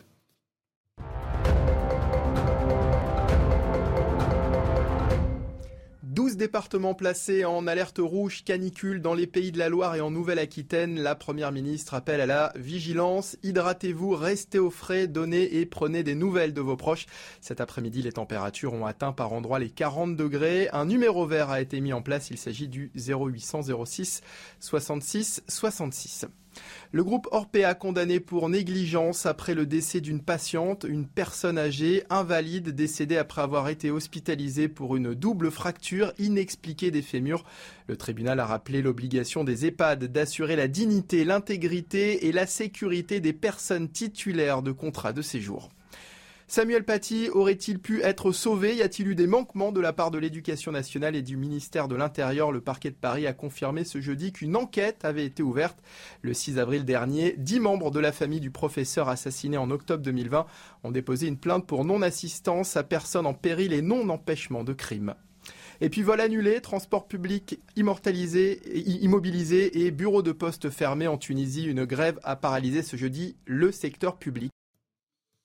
Bonsoir à tous, merci encore de votre fidélité. Très heureux de vous retrouver sur euh, Punchline, sur CNews et sur Europe 1. On est encore ensemble pendant deux heures sur Europe 1 et une heure, bien évidemment, sur CNews pour faire le point sur l'actualité de ce jeudi. Actualité largement dominée, vous le savez, par ce déplacement exceptionnel du président euh, Macron en Ukraine. Le président français qui était attendu depuis euh, très longtemps sur place. Il est tout d'abord allé ce matin en banlieue de Kiev, à Irpin, et puis après, il s'est rendu au palais présidentiel avec son homologue italien allemand et roumain en compagnie du président Zelensky. L'Europe est à vos côtés, elle le restera autant qu'il le faut qu'il le faudra, et cela jusqu'à la victoire, a notamment dit Emmanuel Macron. On va débriefer de cette journée. A-t-elle été efficace? A-t-elle été surtout utile? Avec Karim Zeribi, qui est consultant CNews, avec Alexandre Devecchio, qui est rédacteur en chef adjoint au Figaro, avec euh, Bruno Clermont, général de corps aérien, et avec Gilles Maintré, qui est ancien diplomate à Moscou. On va écouter sans plus tarder. Bonsoir, messieurs eh bien, le président Macron qui nous parle de cette aide militaire supplémentaire pour l'Ukraine. Nous avons d'ores et déjà mobilisé 2 milliards de dollars pour le soutien économique et humanitaire et nous le consoliderons dans la durée. Tout comme nous poursuivrons les livraisons de matériel militaire, notamment les canons César qui permettent aux soldats ukrainiens de se défendre plus efficacement face aux attaques de l'armée russe sur euh, le sol de l'Ukraine. La France, depuis le premier jour, euh, a scrupuleusement tenu ses engagements et à chaque fois que j'ai pris un engagement euh, à votre endroit, il a donné lieu à une décision et à une mise en œuvre rapide, car nous savons Il faut du matériel, mais il le faut vite. C'est aussi pourquoi, au-delà des 12 Césars d'ores et déjà livrés, conformément à vos demandes, j'ai pris la décision pour que dès les prochaines semaines, six Césars additionnels puissent l'être. Six Césars de plus, l'annonce du président Macron il y a quelques minutes euh, depuis Kiev pour cette conférence de presse. Général Clermont, vous dites que c'est euh, conséquent ou que c'est homéopathique? Bah, Disons que ça reste quand même des quantités euh, euh, alors, je ne vais pas dire du mal du César, c'est un excellent canon et évidemment, il, va être très utile aux Ukrainiens, comme les, canons américains sont très utiles. Mais on est de l'ordre en total de tout ce qui a été livré depuis trois mois en matière de canons, par exemple, on est entre 200 250. Du côté russe, c'est entre 1500 et 2000 qu'ils ont pièces d'artillerie. Donc le combat est, est, extrêmement inégal en matière d'artillerie. Il est inégal dans d'autres domaines. Il est inégal en matière d'aviation et de bombardement. Il est inégal en matière de chars. Donc on arrive dans une situation dans laquelle euh, ils ont absolument besoin euh, d'équipements militaires de la part des Occidentaux, mais les Occidentaux ont du mal à fournir des équipements militaires pour deux raisons. D'abord parce qu'ils n'en ont pas tant que ça. En particulier en Europe, on voit bien qu'on n'a pas vraiment des armées extrêmement solides avec des masses importantes de matériel. Donc tout ce qui est prélevé est prélevé sur les ressources militaires. Et la deuxième difficulté. en général, à la, à la question est-ce que les annonces sont à la hauteur, vous me répondez on fait ce qu'on peut? On fait ce qu'on peut. On fait le maximum. Je pense qu'on fait le maximum. La question, est-ce que le maximum sera suffisant? Voilà la vraie question à se poser. Mais on fait le maximum. Le deuxième point qui est important, mais je pense qu'il faut que les gens l'aient en tête, mmh. c'est que la fabrication d'un César, ça prend deux ans. L'armée française en a 76. On en donne 12 à l'Ukraine, il y en reste 64. Il y a 64 euh, César pour 6 euh, régiments, plus 2 détachements à l'extérieur. 12 plus 6, hein. on en donne 18 hein, pour le coup. Hein. Alors, plus, plus 6. Alors, euh, sur, les, sur les chiffres, il y en a eu 6 au départ, il y en a 6 qui sont arrivés, il y en a 6 qui vont arriver derrière. Donc effectivement, ça va faire 18. Donc là, et je rappelle par exemple également que la Lituanie vient de commander 18 Césars. Et la Lituanie dit les Césars, moi je les veux maintenant. Hein. Euh, je les veux pas dans 4 ans. Donc dans la chaîne de production, on va fabriquer des Césars, puis on va servir aux, fonctions des priorités ceux qui en ont plus ou moins besoin. C'est un groupe industriel français, il faut le dire. Alors c'est Nexter qui fabrique, euh, c'est un matériel 100% français, fabriqué à Bourges et à Rouen par Nexter. C'est un excellent canon. Et bien sûr qu'il est utile aux Ukrainiens, mais là, vraiment la question, pour eux comme pour nous, c'est celle de la quantité. Ils ont besoin d'une très grande quantité d'armes et surtout d'une très grande quantité de munitions, parce que les munitions qu'ils utilisent actuellement, ce sont du matériel russe, anciennement soviétique, ce sont des calibres qui n'existent pas dans l'OTAN. La force de l'OTAN, c'est que tous les canons de tous les pays de l'OTAN tirent la même munition. Mhm. Donc il y a une interopérabilité, il y a la capacité pour les canons français de tirer des, obus anglais, donc ça, fait quand même une masse 155, importante. c'est ça 155, c'est ça? Alors c'est du 155 en tout cas pour l'artillerie lourde du côté de l'OTAN, et c'est du 152 mm côté ex-soviétique et côté russe. Et ces munitions-là, elles sont fabriquées en Russie. Donc on ne va pas demander aux Russes de la donner aux Ukrainiens. Gilles Maintré, donc 18 euh, canons César. On rajoute à ça cette annonce effectivement du président Macron, la France qui a décidé la fourniture prochaine d'un laboratoire mobile d'analyse ADN. Il faut absolument lutter, dit-il, contre toute forme d'impunité. C'est César, ce laboratoire mobile. Euh, vous me dites que c'est déjà ça ou on est loin du compte concernant l'aide militaire à l'Ukraine? On l'a dit, on voit bien la différence entre d'un côté les États-Unis et de l'autre côté les, Européens. Euh, on fournit beaucoup moins, on fournit effectivement à hauteur de ce qu'a été la On fournit moins et moins vite? Moins et moins vite. Alors moins vite, je ne sais pas, parce que les problèmes de logistique, effectivement, ont été anticipés bien avant par les Américains, qui avaient fait des réunions spécifiques sur le sujet pour qu'il y ait une coordination logistique. Euh, mais enfin, on pâtit de ce qu'a été la baisse des budgets militaires dans l'ensemble des pays européens depuis, depuis, depuis plus d'une décennie. Donc euh, on ne peut livrer que, que, ce qu'on a. C'est bien pour ça, d'ailleurs, que les quatre euh, dirigeants européens sont venus surtout annoncer, on dira dans un instant, la candidature à l'Union européenne, parce que c'est ça qu'ils avaient annoncé. Mm. Il, y a un tel, il y a un tel décalage avec la capacité de fourniture des Américains mm. que, euh, que évidemment, c'est un peu, c'est parfois, c'est, c'est, on, on souffre de la comparaison. Quand on entend Emmanuel Macron parler de 2 millions, d'ailleurs, je note qu'il dit 2 millions de dollars d'aide française. Au moment où il vient annoncer l'entrée dans l'Union européenne, on aurait aimé le chiffre en euros. Mais enfin bon, on voit bien que ça ne se compare pas du tout, évidemment, avec les montants euh, annoncés par les Américains. Karim Zeribi, est-ce que l'Union européenne est confrontée, et la France en particulier, confrontée à ses limites sur ce dossier ukrainien aujourd'hui, en cette journée, cette visite historique à Kiev On est confronté surtout à un principe de réalité. Nous n'avons pas de défense européenne. Je veux dire, la réalité, elle est là c'est que le seul pays qui est doté véritablement d'une puissance militaire à l'échelle de l'Union européenne aujourd'hui, c'est la France. Il y avait la Grande-Bretagne lorsqu'elle, avant le Brexit. Euh, mais, aujourd'hui, la puissance militaire européenne est incarnée par la France. Or, euh, cette guerre, ben, voilà, un peu comme la Covid sur les questions de santé et de recherche médicale, met l'accent et met le doigt sur une absence d'Europe politique, au sens noble du terme, qui aurait dû construire au sein de notre continent une défense européenne, donc nonobstant notre participation au, sein de, de l'OTAN, mais nous aurions dû travailler collectivement avec les États-nations de l'Union européenne à une force, à une puissance militaire européenne. Ça n'a pas été le cas.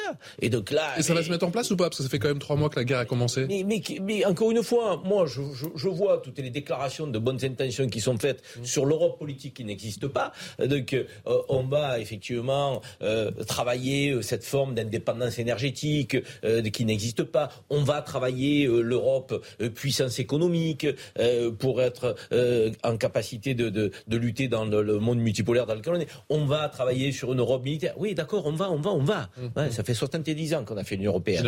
et, et, aujourd'hui, on voit bien effectivement les, les, les, insatisfactions que nous avons en tant que peuple européen les uns les autres, parce qu'on aimerait avoir une Europe puissance, on aimerait avoir une Europe politique, on aimerait avoir une, Europe qui puisse être une force de pression aujourd'hui face sur Poutine et le peuple et, et la Russie. Ça n'est pas le cas. Ça n'est pas le cas.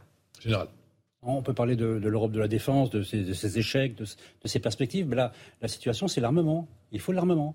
Les Ukrainiens, ils demandent qu'une chose. Ils ne demandent qu'une chose depuis le début. Nous voulons de l'armement. Ils ont évalué la quantité d'armement qu'ils ont reçu, de très bon armement occidental, à 10% de leurs besoins. Et je pense qu'ils ont raison. Donc il leur manque 90%. Où est-ce qu'on va trouver les 90% qui manquent? Alors pas en Europe, parce qu'effectivement nos stocks de munitions sont, euh, sont très limités, notre capacité de production est extrêmement limitée, parce que notre industrie d'armement, tourne au ralenti, en mode survie, bah, depuis que les budgets de défense se sont effondrés. Général Clermont, Gilles l'économie de guerre du président Macron. Général Clermont, Gilles Maintré, Alexandre Devecchio, Karim Zeribi pour ce punchline exceptionnel. Vous restez avec nous. On continue à débriefer de cette euh, journée, de cette euh, visite d'Emmanuel Macron à Kiev. A tout de suite.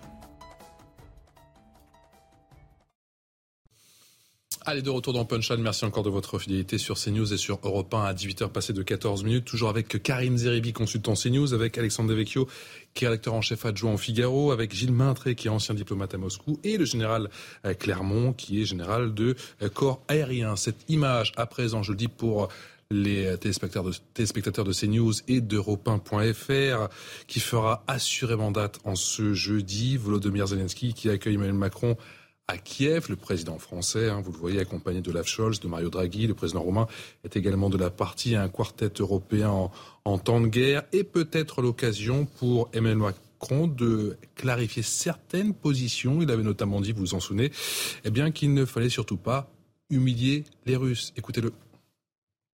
Nous sommes côte à côte aujourd'hui avec le chancelier Scholz. Il y a 100 ans, on se faisait la guerre. Des alliés ont aidé la France à gagner la France a fait une faute historique. Elle a perdu la paix parce qu'elle a voulu humilier l'Allemagne. La question de l'humiliation, je l'ai toujours placée dans un contexte à venir, pas dans le contexte actuel. Aujourd'hui, la Russie fait la guerre à l'Ukraine. Comment voulez-vous que j'ai expliqué à un Ukrainien ou un Ukrainien, il ne faut pas humilier la Russie? La Russie, le peuple russe, pas ses dirigeants. Ce n'est pas le moment, c'est pas ça que j'ai dit. J'ai dit aujourd'hui, il faut gagner cette guerre. La France est clairement en soutien de l'Ukraine pour qu'elle l'emporte, qu'elle préserve sa souveraineté, et son intégrité territoriale. Mais à la fin de cette guerre, conformément à l'esprit que depuis le début poursuit le président Zelensky, il ne faudra pas faire les fautes que d'autres ont fait par le passé. Gilles Maintré, ancien diplomate à Moscou, ce déplacement a-t-il eu, au moins le mérite, en tout cas concernant Emmanuel Macron, d'apaiser un peu les tensions avec euh, Volodymyr Zelensky? Après, je ne sais pas s'il y avait vraiment des tensions, mais en tout cas, il y a des mots qui n'ont clairement pas plu en Ukraine. Alors, replaçons les choses. D'abord, c'est une visite historique. C'est véritablement historique. Euh, nous avons quatre dirigeants, donc, dont quand même les trois principaux dirigeants européens par taille de population euh, slash PIB. Et trois pays fondateurs. trois pays fondateurs. donc France, incroyable, le, le, cœur de l'Europe, voilà que que euh, que l'on voilà qu'elle s'est construite. Le cœur de l'Europe est venu à Kiev dire vous serez candidat à l'Union européenne, vous faites partie de la famille européenne, nous vous donnons le statut de candidat. Ça a évidemment bien trop tardé. Ça arrive à un moment où on ne l'espérait plus. Euh, on sait que la Commission prépare son rapport, qui sera probablement positif, qu'il y aura une discussion la semaine prochaine. Bah, mais là, il sera forcément positif, bien sûr, mais plutôt, plutôt qu'on avoir fait, bien sûr, mais plutôt qu'on avoir fait une discussion technique lors d'un sommet le 23-24 avril, ils ont choisi d'en faire quelque chose de politique, de dire oui, vous serez candidat. Évidemment que ça va prendre le temps que ça va prendre. On sait que ça a pris dix ans quand il s'agit d'intégrer la Pologne, la Hongrie, les autres pays d'Europe centrale et orientale. Peut-être que ça prendra encore plus de temps pour l'Ukraine. Parce qu'il y a juste d'abord il va falloir reconstruire l'Ukraine et ensuite déjà bien même avant le conflit il y avait des difficultés profondes en Ukraine sur la corruption sur l'état de droit etc. Bon mais il fallait le dire parce que d'une part c'est notre rôle européen, c'est notre contribution euh, dans, dans, ce conflit, c'est la raison d'être de notre soutien, mais aussi parce que ça va permettre de tracer une perspective de sortie à un moment de ce conflit. On ne parle pas de maintenant, mais lorsqu'il va falloir discuter, négocier, parce que tout... la réponse est dans la question? Mais non, il va falloir à un moment, quand les, quand les armes se tairont, il va falloir négocier. On le sait, toute guerre se termine par une paix. Et cette paix va passer par des compromis. C'est juste, c'est juste la réalité. Ces compromis pourront être acceptés par les Ukrainiens parce que précisément, on aura tracé une perspective d'espoir qui est la perspective européenne. On va écouter Emmanuel Macron justement sur cette euh, candidature immédiate soutenue par les quatre leaders européens qui étaient présents aujourd'hui. Écoutez-le. Tous les quatre, nous soutenons le statut de candidat immédiat à l'adhésion à l'Union européenne pour l'Ukraine. Ce statut sera assorti, nous l'avons dit tous ensemble, d'une feuille de route et impliquera aussi que soit prise en compte la situation des Balkans occidentaux et du voisinage en particulier de la Moldavie. Nous aurons dans les prochains jours à bâtir ensemble l'unanimité des 27 pour ce Conseil européen si important. Mais à travers euh, notre visite, l'échange que nous avons eu et cette expression claire, c'est un geste fort, rapide, attendu, d'espoir et de clarté que nous voulons euh, envoyer à l'Ukraine et à son peuple. Alexandre Devecchio du Figaro, je sais que ce sont vos, thématiques préférées, hein. un soutien, une feuille de route et une candidature immédiate qui peut durer 10 à 15 ans? Oui, 10 à 15 ans, et jamais euh, parfois aboutir. Je me souviens des discussions sur la, Turquie. Euh, mais, surtout, euh, d'abord, je note une chose, c'est que Emmanuel Macron a changé d'avis. sans d'ailleurs annoncé au peuple français d'abord qu'il avait euh, changé d'avis. Pourquoi a-t-il changé d'avis? On est entre deux tours de l'élection euh, euh, législative. Alors j'ai pas, j'espère que ce n'est qu'une hypothèse, mais du coup on peut se poser légitimement la question. Il avait besoin de retrouver une position institutionnelle, d'avoir une belle image en Ukraine, et, c'est un peu léger. Si c'est ça, ça veut dire qu'il prend une décision majeure en fonction d'intérêts politiques conjoncturels. Ensuite, c'est une décision importante parce que c'est la poursuite, moi je trouve, de la fuite en avant de l'Union européenne, excusez-moi, dans le n'importe quoi. C'est-à-dire qu'on a un machin, on ne sait pas très bien quelles sont les frontières, on ne sait pas très bien quelle est son identité, quel est son but. C'est totalement impuissant parce que ça n'aidera en rien l'Ukraine. Donc on, aurait pu penser que cette crise ukrainienne permettent à l'Europe de se redéfinir, de dire voilà quels sont nos objectifs. Est-ce qu'on veut une Europe puissante? Est-ce qu'on veut une, Europe des nations souveraines? Euh, Qu'est-ce qu'on fait? Quelle est notre identité profonde? Jusqu'où ça s'arrête l'Europe? Est-ce que c'est juste la démocratie. À ce moment-là, euh, pourquoi pas intégrer les États-Unis d'Amérique? que ce déplacement aujourd'hui avec tous ces chefs d'État, ça n'a pas changé les choses, on n'a pas avancé. Ben, je ne sais pas quel est le but de l'Europe, si ce n'est intégrer au nom de la démocratie. Mais à ce moment-là, je vous le répète, euh, pourquoi pas l'Arménie? L'Arménie qui a été euh, attaquée par la Turquie. Pourquoi pas tous les pays euh, qui sont en guerre et qui demandent de l'aide à l'Union européenne? Et je pense que c'est pas en élargissant comme ça, sans savoir qui nous sommes, qu'un jour on pèsera vraiment sur le, destin du continent. on ne pèse pas du hein, tout, qui ne voit pas la tête de, Gilles Maintré, mais qui est, la tête de Gilles Maintré qui est totalement la communication stratégique peut-être pour montrer qu'on existe, mais il aurait été préférable qu'on soit capable de, définir qui nous sommes et ce que nous voulons faire à horizon de 10, 20, 30, 40 ans et comment on est surtout une puissance capable de peser sur son destin et pas simplement d'envoyer quelques canons César parce que ça fait bien. Karim Zeribi, quel est votre sentiment? Vous me dites que c'est une visite historique, oui, une journée historique, mais pour Moi, ma position, elle est intermédiaire à celle de Gilles Mantré, d'Alexandre Vecchio, parce que je ne veux plus cautionner une forme d'européisme béat. C'est insupportable. Euh, l'européisme béat ne créera que des insatisfactions et des frustrations au sein des peuples européens. Il faut faire une Europe politique. Si c'est un acte qui est posé là pour aller dans ce sens, je euh, ne dénigrerai pas effectivement euh, l'action qui a été menée aujourd'hui. Mais je suis prudent et j'attends des preuves. J'attends des preuves au-delà d'une photographie. J'attends des preuves au-delà d'une posture politique. C'est trop facile d'avoir une posture politique, de se gausser de mots. Euh, derrière, il faut des actes en politique. Si vous voulez que les peuples reviennent vers les urnes, il va falloir à un moment donné que le politique ne fasse pas que parler. Parler, ça doit effectivement indiquer l'action qu'on va mettre en œuvre. Si on met en œuvre une Europe de la défense, mmh. euh, de l'indépendance énergétique, si on travaille sur tous ces sujets pour renforcer notre continent, le rendre plus fort, au service de qui? Je l'ai dit tout à l'heure, de nos 23 millions de PME, de nos agriculteurs, euh, de nos artisans, des citoyennes et des citoyens, de notre jeunesse. Si on fait cette Europe-là, mais qui a une connotation politique forte, alors effectivement, ce qui s'est passé aujourd'hui pourra être considéré comme euh, un acte historique. Mais on ne pourra pas qualifier d'acte historique simplement, effectivement, ce qu'on a vu là. Ancien diplomate. Parce que c'est pas suffisant. Gilles. Pas d'accord. L'Europe, ce sont des projets depuis le début. Et c'est ça d'ailleurs, c'est ça, une Europe politique. C'est pas des mots, c'est pas des discours. Une Europe politique, ce sont des projets dans lesquels les citoyens se retrouvent. Donc les, les, les Européens.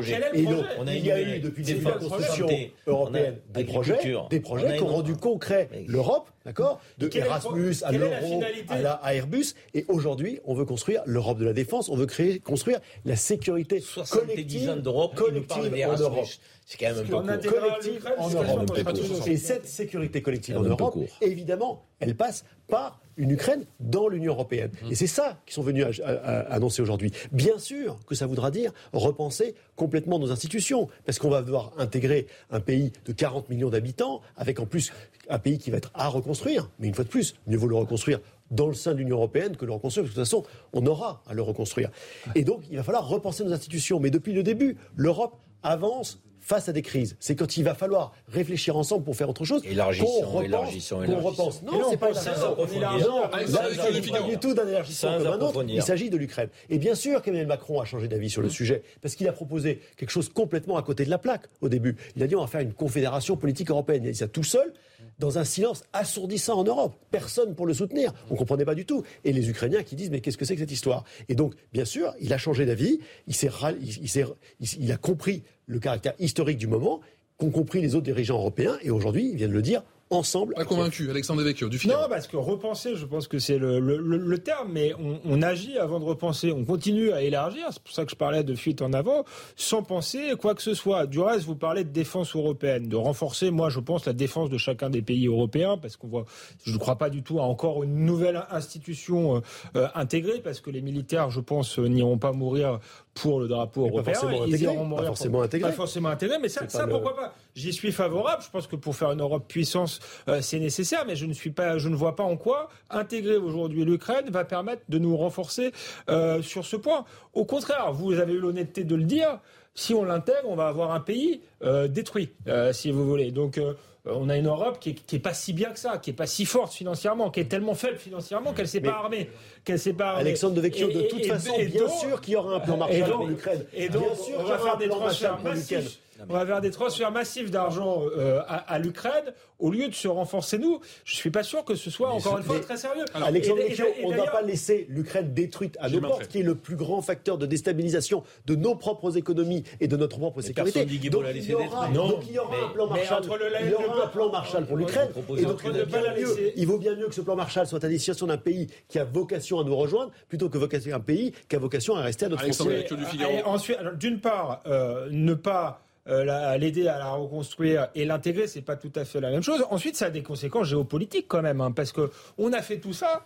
Euh, on, est, en est arrivé là aussi parce que, à tort ou à raison, euh, Vladimir Poutine pensait que l'Occident le menaçait, euh, etc. Si demain euh, L'Union européenne et l'Ukraine, c'est la même chose. Comment on fait en cas de reprise du conflit? Parce qu'on ne sera pas plus armé et pas plus fort. Donc on, on, déclenche une, une, guerre mondiale. Donc ça a quand même des, des, des, des conséquences très fortes. Ensuite, vous dites, sur le plan de la communication, c'est bien, on existe.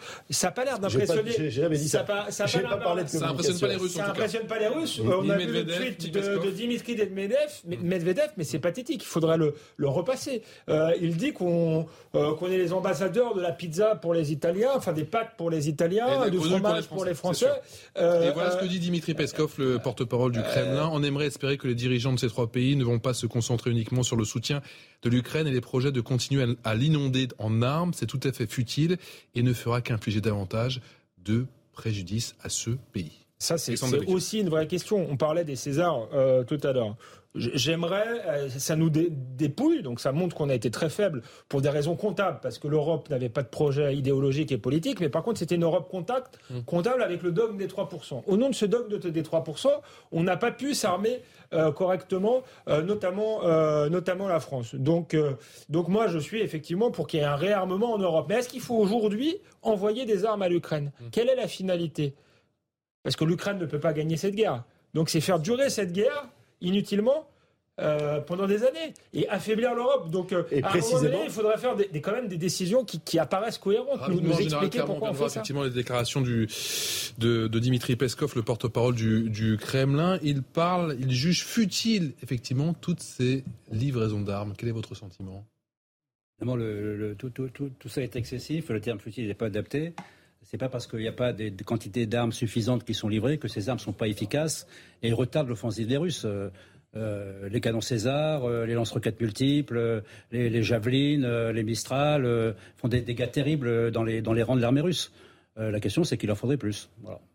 Vous avez dit durer. Tout est de la question. Si c'est juste pour faire durer ce conflit, je suis désolé, on peut se poser la question de l'intérêt. Je comprends que les précisément, Alexandre Devecchio, précisément. conflit, Alexandre, c'est pour permettre, c'est pour permettre aux Ukrainiens de résister, je pense, pas pas de gagner la guerre. Là, je te rejoins, et je pense que ce que ce que pointe le général avec cette absence euh, euh, en, nombre euh, de que de d'armement militaire, de munitions, fait qu'on va les aider à résister et certainement pas à gagner. Alors effectivement, résister pour quel objectif final? On peut se poser la question politiquement.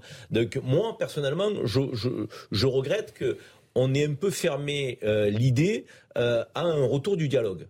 On en parle quasiment plus. Et on en parle dans un instant. Et je le regrette. 18h passées de 29 minutes sur CNews et sur Europe 1, vous êtes dans Punchline et c'est l'heure du rappel des titres.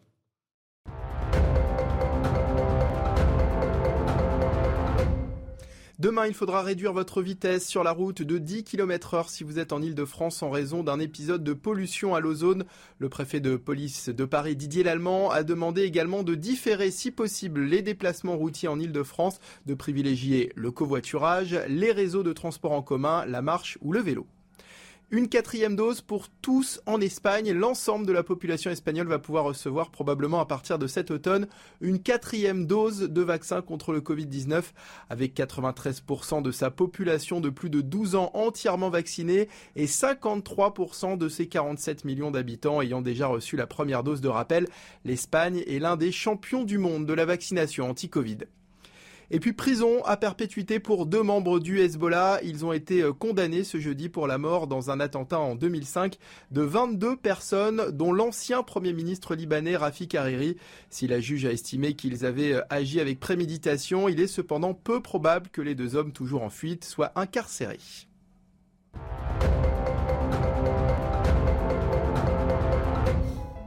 Allez, quel bilan pour cette visite, d'Emmanuel Macron aujourd'hui à Kiev, visite qui était très très attendue. L'ancien président russe Dimitri Medvedev, on en parle justement messieurs, a moqué justement cette euh, visite d'Emmanuel Macron. On en parle dans un instant. Restez avec nous sur CNews et sur Europe 1. Il est 18h passé de 30 minutes. 18h passées de 35 minutes, la suite de Punchline sur CNews et sur Europe 1. Merci encore de votre fidélité. On est en plateau avec Alexandre Devecchio, qui est rédacteur en chef adjoint au Figaro, Karim Zeribi, qui est consultant CNews, le général Bruno Clermont, général de corps aérien, et Gilles Maintré, qui est ancien diplomate du côté de Moscou. Ces mots qu'on attendait avec impatience. L'Europe est à vos côtés, le restera eh bien, autant qu'il le faudra jusqu'à la victoire. Voilà ce qu'a déclaré il y a maintenant quelques minutes vous avez pu le vivre en, léger différé puisque la conférence de presse a été enregistrée pour des raisons de sécurité sur l'antenne de CNews et d'Europe 1. Le président Macron qui a également annoncé qu'il allait livrer eh bien, six canons César supplémentaires hein, qui s'ajoutent aux 12 qui étaient déjà livrés par la France. Ça fait au total 18 canons César sur les 76 que dispose notre pays. La France qui a également décidé la fourniture prochaine d'un laboratoire mobile d'analyse ADN. Il faut lutter contre toute forme d'impunité a précisé le, le, précisant français, qui appelle solennellement la Russie à accepter que les Nations Unies organisent l'exportation de céréales, ce qui nécessite d'accepter la levée du blocus russe et d'apporter toutes les garanties de sécurité aux bateaux qui circuleront justement en mer Noire dans cette zone. On va écouter à président à présent, pardon, le président Volodymyr Zelensky, qui lui a clairement dit que la Russie ne voulait pas la paix. Écoutez. J'ai évoqué donc les différents efforts qui sont entrepris par tous les partenaires pour rétablir la paix. Nous, constatons l'absence du côté russe de la bonne volonté pour relancer ce processus de paix. La Russie ne souhaite pas la paix. Elle ne souhaite qu'une chose, c'est la guerre. En ce moment même où je vous parle, euh, donc au Palais Marie, au centre-ville de Kiev, euh, les troupes russes poursuivent leurs offensives dans le Donbass. Elles se retranchent dans le sud. Le pays agresseur doit euh, comprendre une chose. Euh, elle n'a pas d'alternative. Seule la, solution pacifique est possible. Elle doit se mettre à rechercher la voie vers cette, solution. son objectif est de casser l'Ukraine et par là casser toute l'Europe, toute l'unité européenne. La Russie ne veut pas la, paix, c'est même le, contraire, général Clermont. Euh, pour faire la paix, on ne sait, faut être deux. Là, c'est quand même euh, mal engagé, nous dit euh, ah bah, la Russie veut pas la paix. le président Zelensky. ça fait 117 jours qu'elle veut pas la paix. Non seulement elle veut pas la paix, mais comme la guerre se passe, plutôt bien, elle va continuer.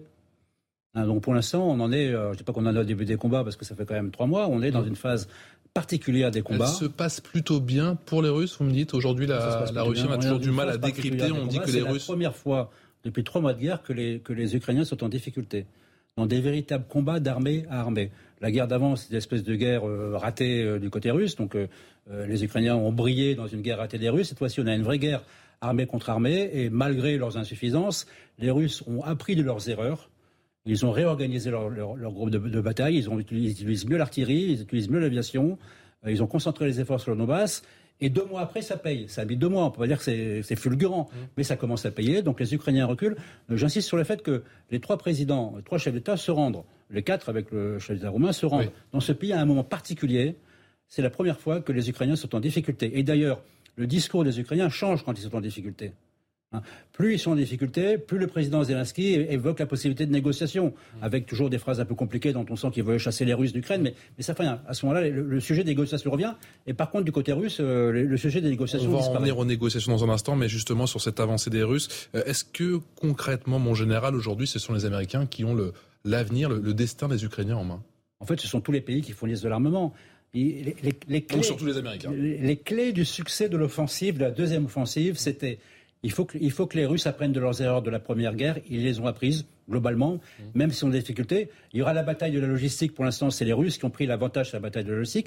Et pour les Ukrainiens, ça va dépendre de la capacité des, Occidentaux à fournir de l'armement. Et sur ce sujet, malgré tous les efforts qui ont été faits, on est très, très, très loin du compte. Mmh. on va rester très loin du compte. Gilles Maintré, ancien diplomate à Moscou, est-ce que les conditions, d'après vous, sont bientôt réunies justement pour euh, négocier un cessez-le-feu?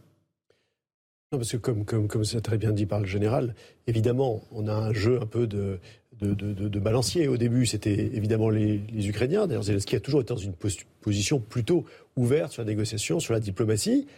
Et les Russes avançaient. Et puis, il y a eu la contre-offensive ukrainienne, le fait que les Russes se soient retirés sur le Donbass.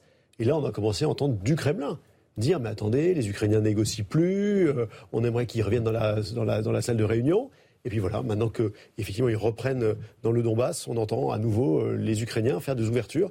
Euh, Zelensky hein, qui, qui, qui, redit hein, qu'il est ouvert, qu'il va falloir trouver une solution de paix.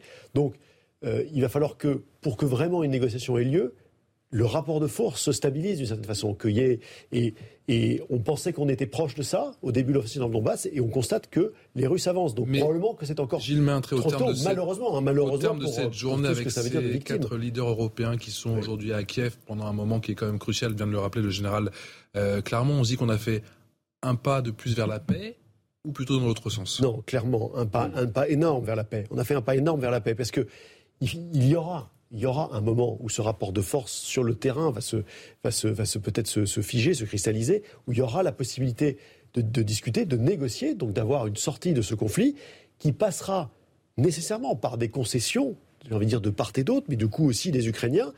Or, Zelensky l'a dit, il n'y aura d'accord de paix que soumis à référendum des Ukrainiens. Mhm. Il est par ailleurs lui-même soumis à des oppositions internes. Hein, Zelensky, euh, euh, vous vous souvenez On a tendance à l'oublier, mais on l'oublie. On l'oublie. Hein. Timoshenko, il y a encore Yulia Timoshenko, il y a encore 15 jours, a fait une conférence de presse très dure en disant qu'on n'accepterait rien, qu'il faudrait aller jusqu'au bout.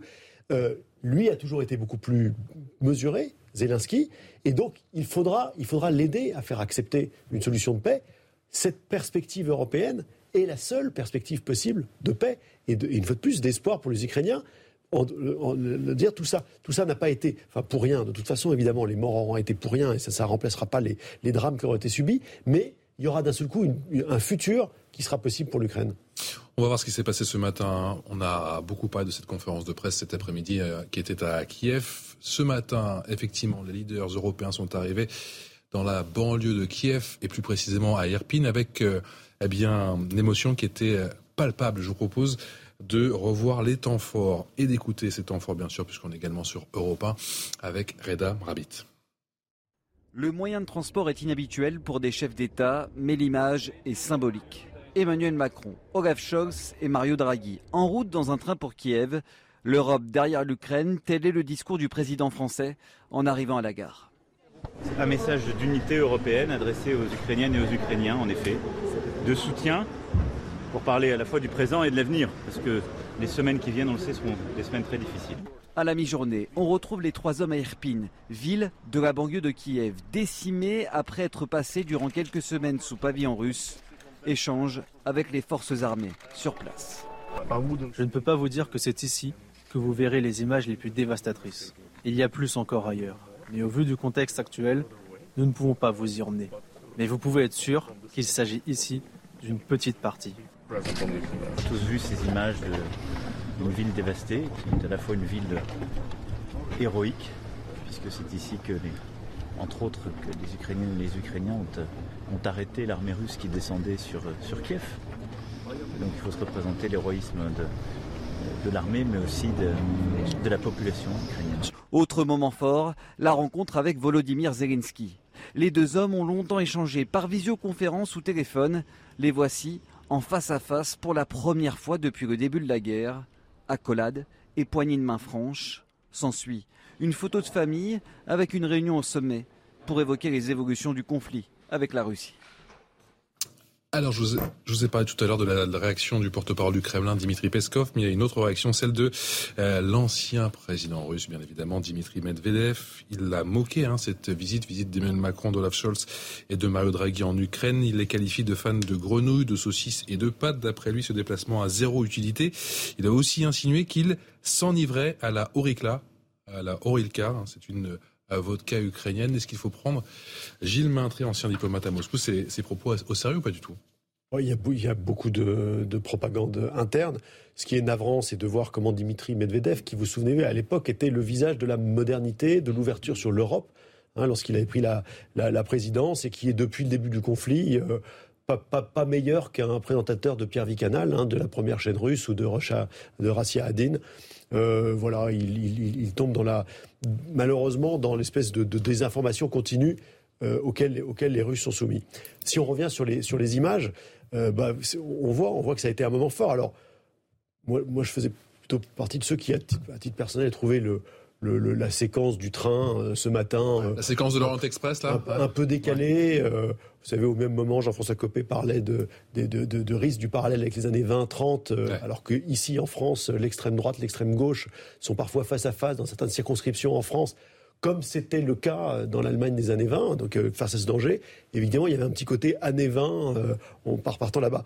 On ne savait pas, bien sûr, quel était le contenu de cette visite. Maintenant qu'on a entendu le, le, le, message, qui, une fois de plus, est, est historique et très fort, euh, voilà, on voit que euh, on, a, on a eu aujourd'hui un moment qui est peut-être un, un, point de bascule dans le chemin vers la paix euh, dans ce conflit. Zéro utilité pour Dimitri Medvedev. Karim Zeribi, c'est aussi votre sentiment au terme d'une journée qui est qu'on va qualifier d'historique?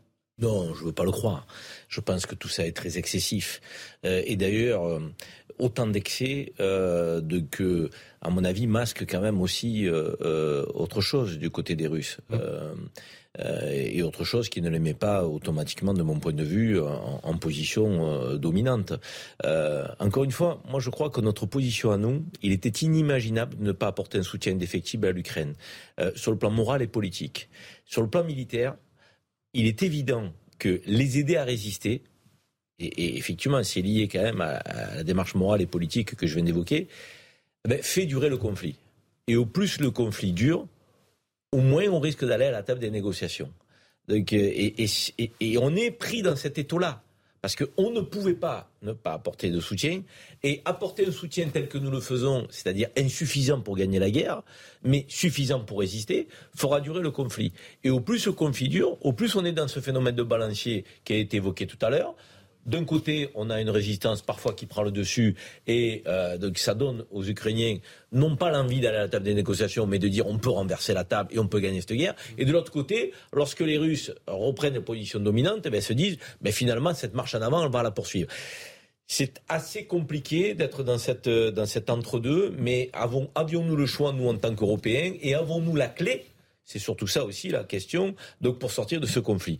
Je n'ai pas le sentiment que nous possédions, nous, toutes les clés pour sortir de ce conflit. Alexandre Vecchio et mon général, je donne la parole dans un instant. Les leaders européens qui sont en Ukraine pour marquer les esprits, chacun y allait de sa petite phrase, vous l'aurez compris. Celle de Mario Draghi a retenu notre attention, je vous propose de l'écouter. Tout. Nous allons tout reconstruire. Ils ont détruit les crèches, les terrains de jeu, et tout sera reconstruit. Ils ont déjà bien commencé.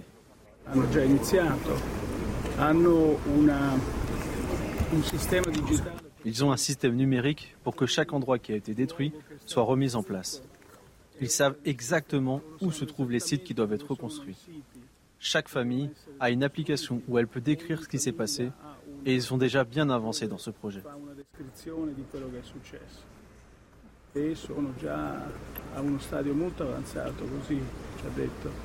Alexandre Devecchio du Figaro, c'est pas un peu avancé, Mario Draghi? Il est là aussi pour donner euh, un, peu de un peu d'espoir. Il y en a pour 540 milliards pour l'instant. Puisqu'on va les intégrer, mais ça c'est une des conséquences collatérales euh, de, l'intégration. Ça voudra dire qu'il faudra euh, financer tout ça. Et là encore, ça a des conséquences pour l'Europe. Et je suis pas sûr que voilà s'élargir, faire des transferts massifs pour un pays qui, qui sort de la guerre, même s'il faut les aider, ça va nous permettre d'être nous plus forts. Mais je voudrais redire un mot sur ce tweet de Dimitri Medvedev parce qu'il me frappe.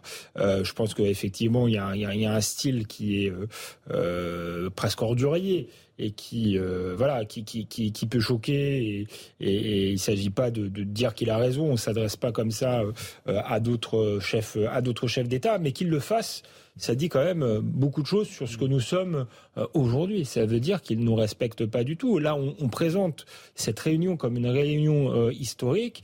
ça n'a pas l'air d'impressionner du tout les Russes qui, qui nous marchent dessus. Ils vont se promener, qui vont boire de la vodka. D'une certaine manière. Donc, c'est pour ça opération pour dire on est aux côtés des Ukrainiens, mais encore une fois, si on n'a pas euh, c'est une opération qui est menée sans que dans le rapport de force on puisse réellement peser. C'est une opération qui nous affaiblit, je trouve, au, lieu de, nous renforcer. Est-ce qu'on arrive à instaurer un rapport de force, mon général, puisqu'on dit souvent que les Russes ne comprennent que ce rapport de force?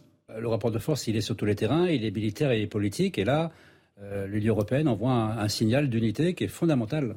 Hein, euh, parce que l'Union européenne, c'est quand même compliqué de gérer les 27. Il y a des positions un peu différentes. Le sujet de la candidature euh, de l'Ukraine, c'était pas facile à régler. Les trois principaux pays ont décidé de prendre une position. Il sera difficile pour les autres de pas s'aligner.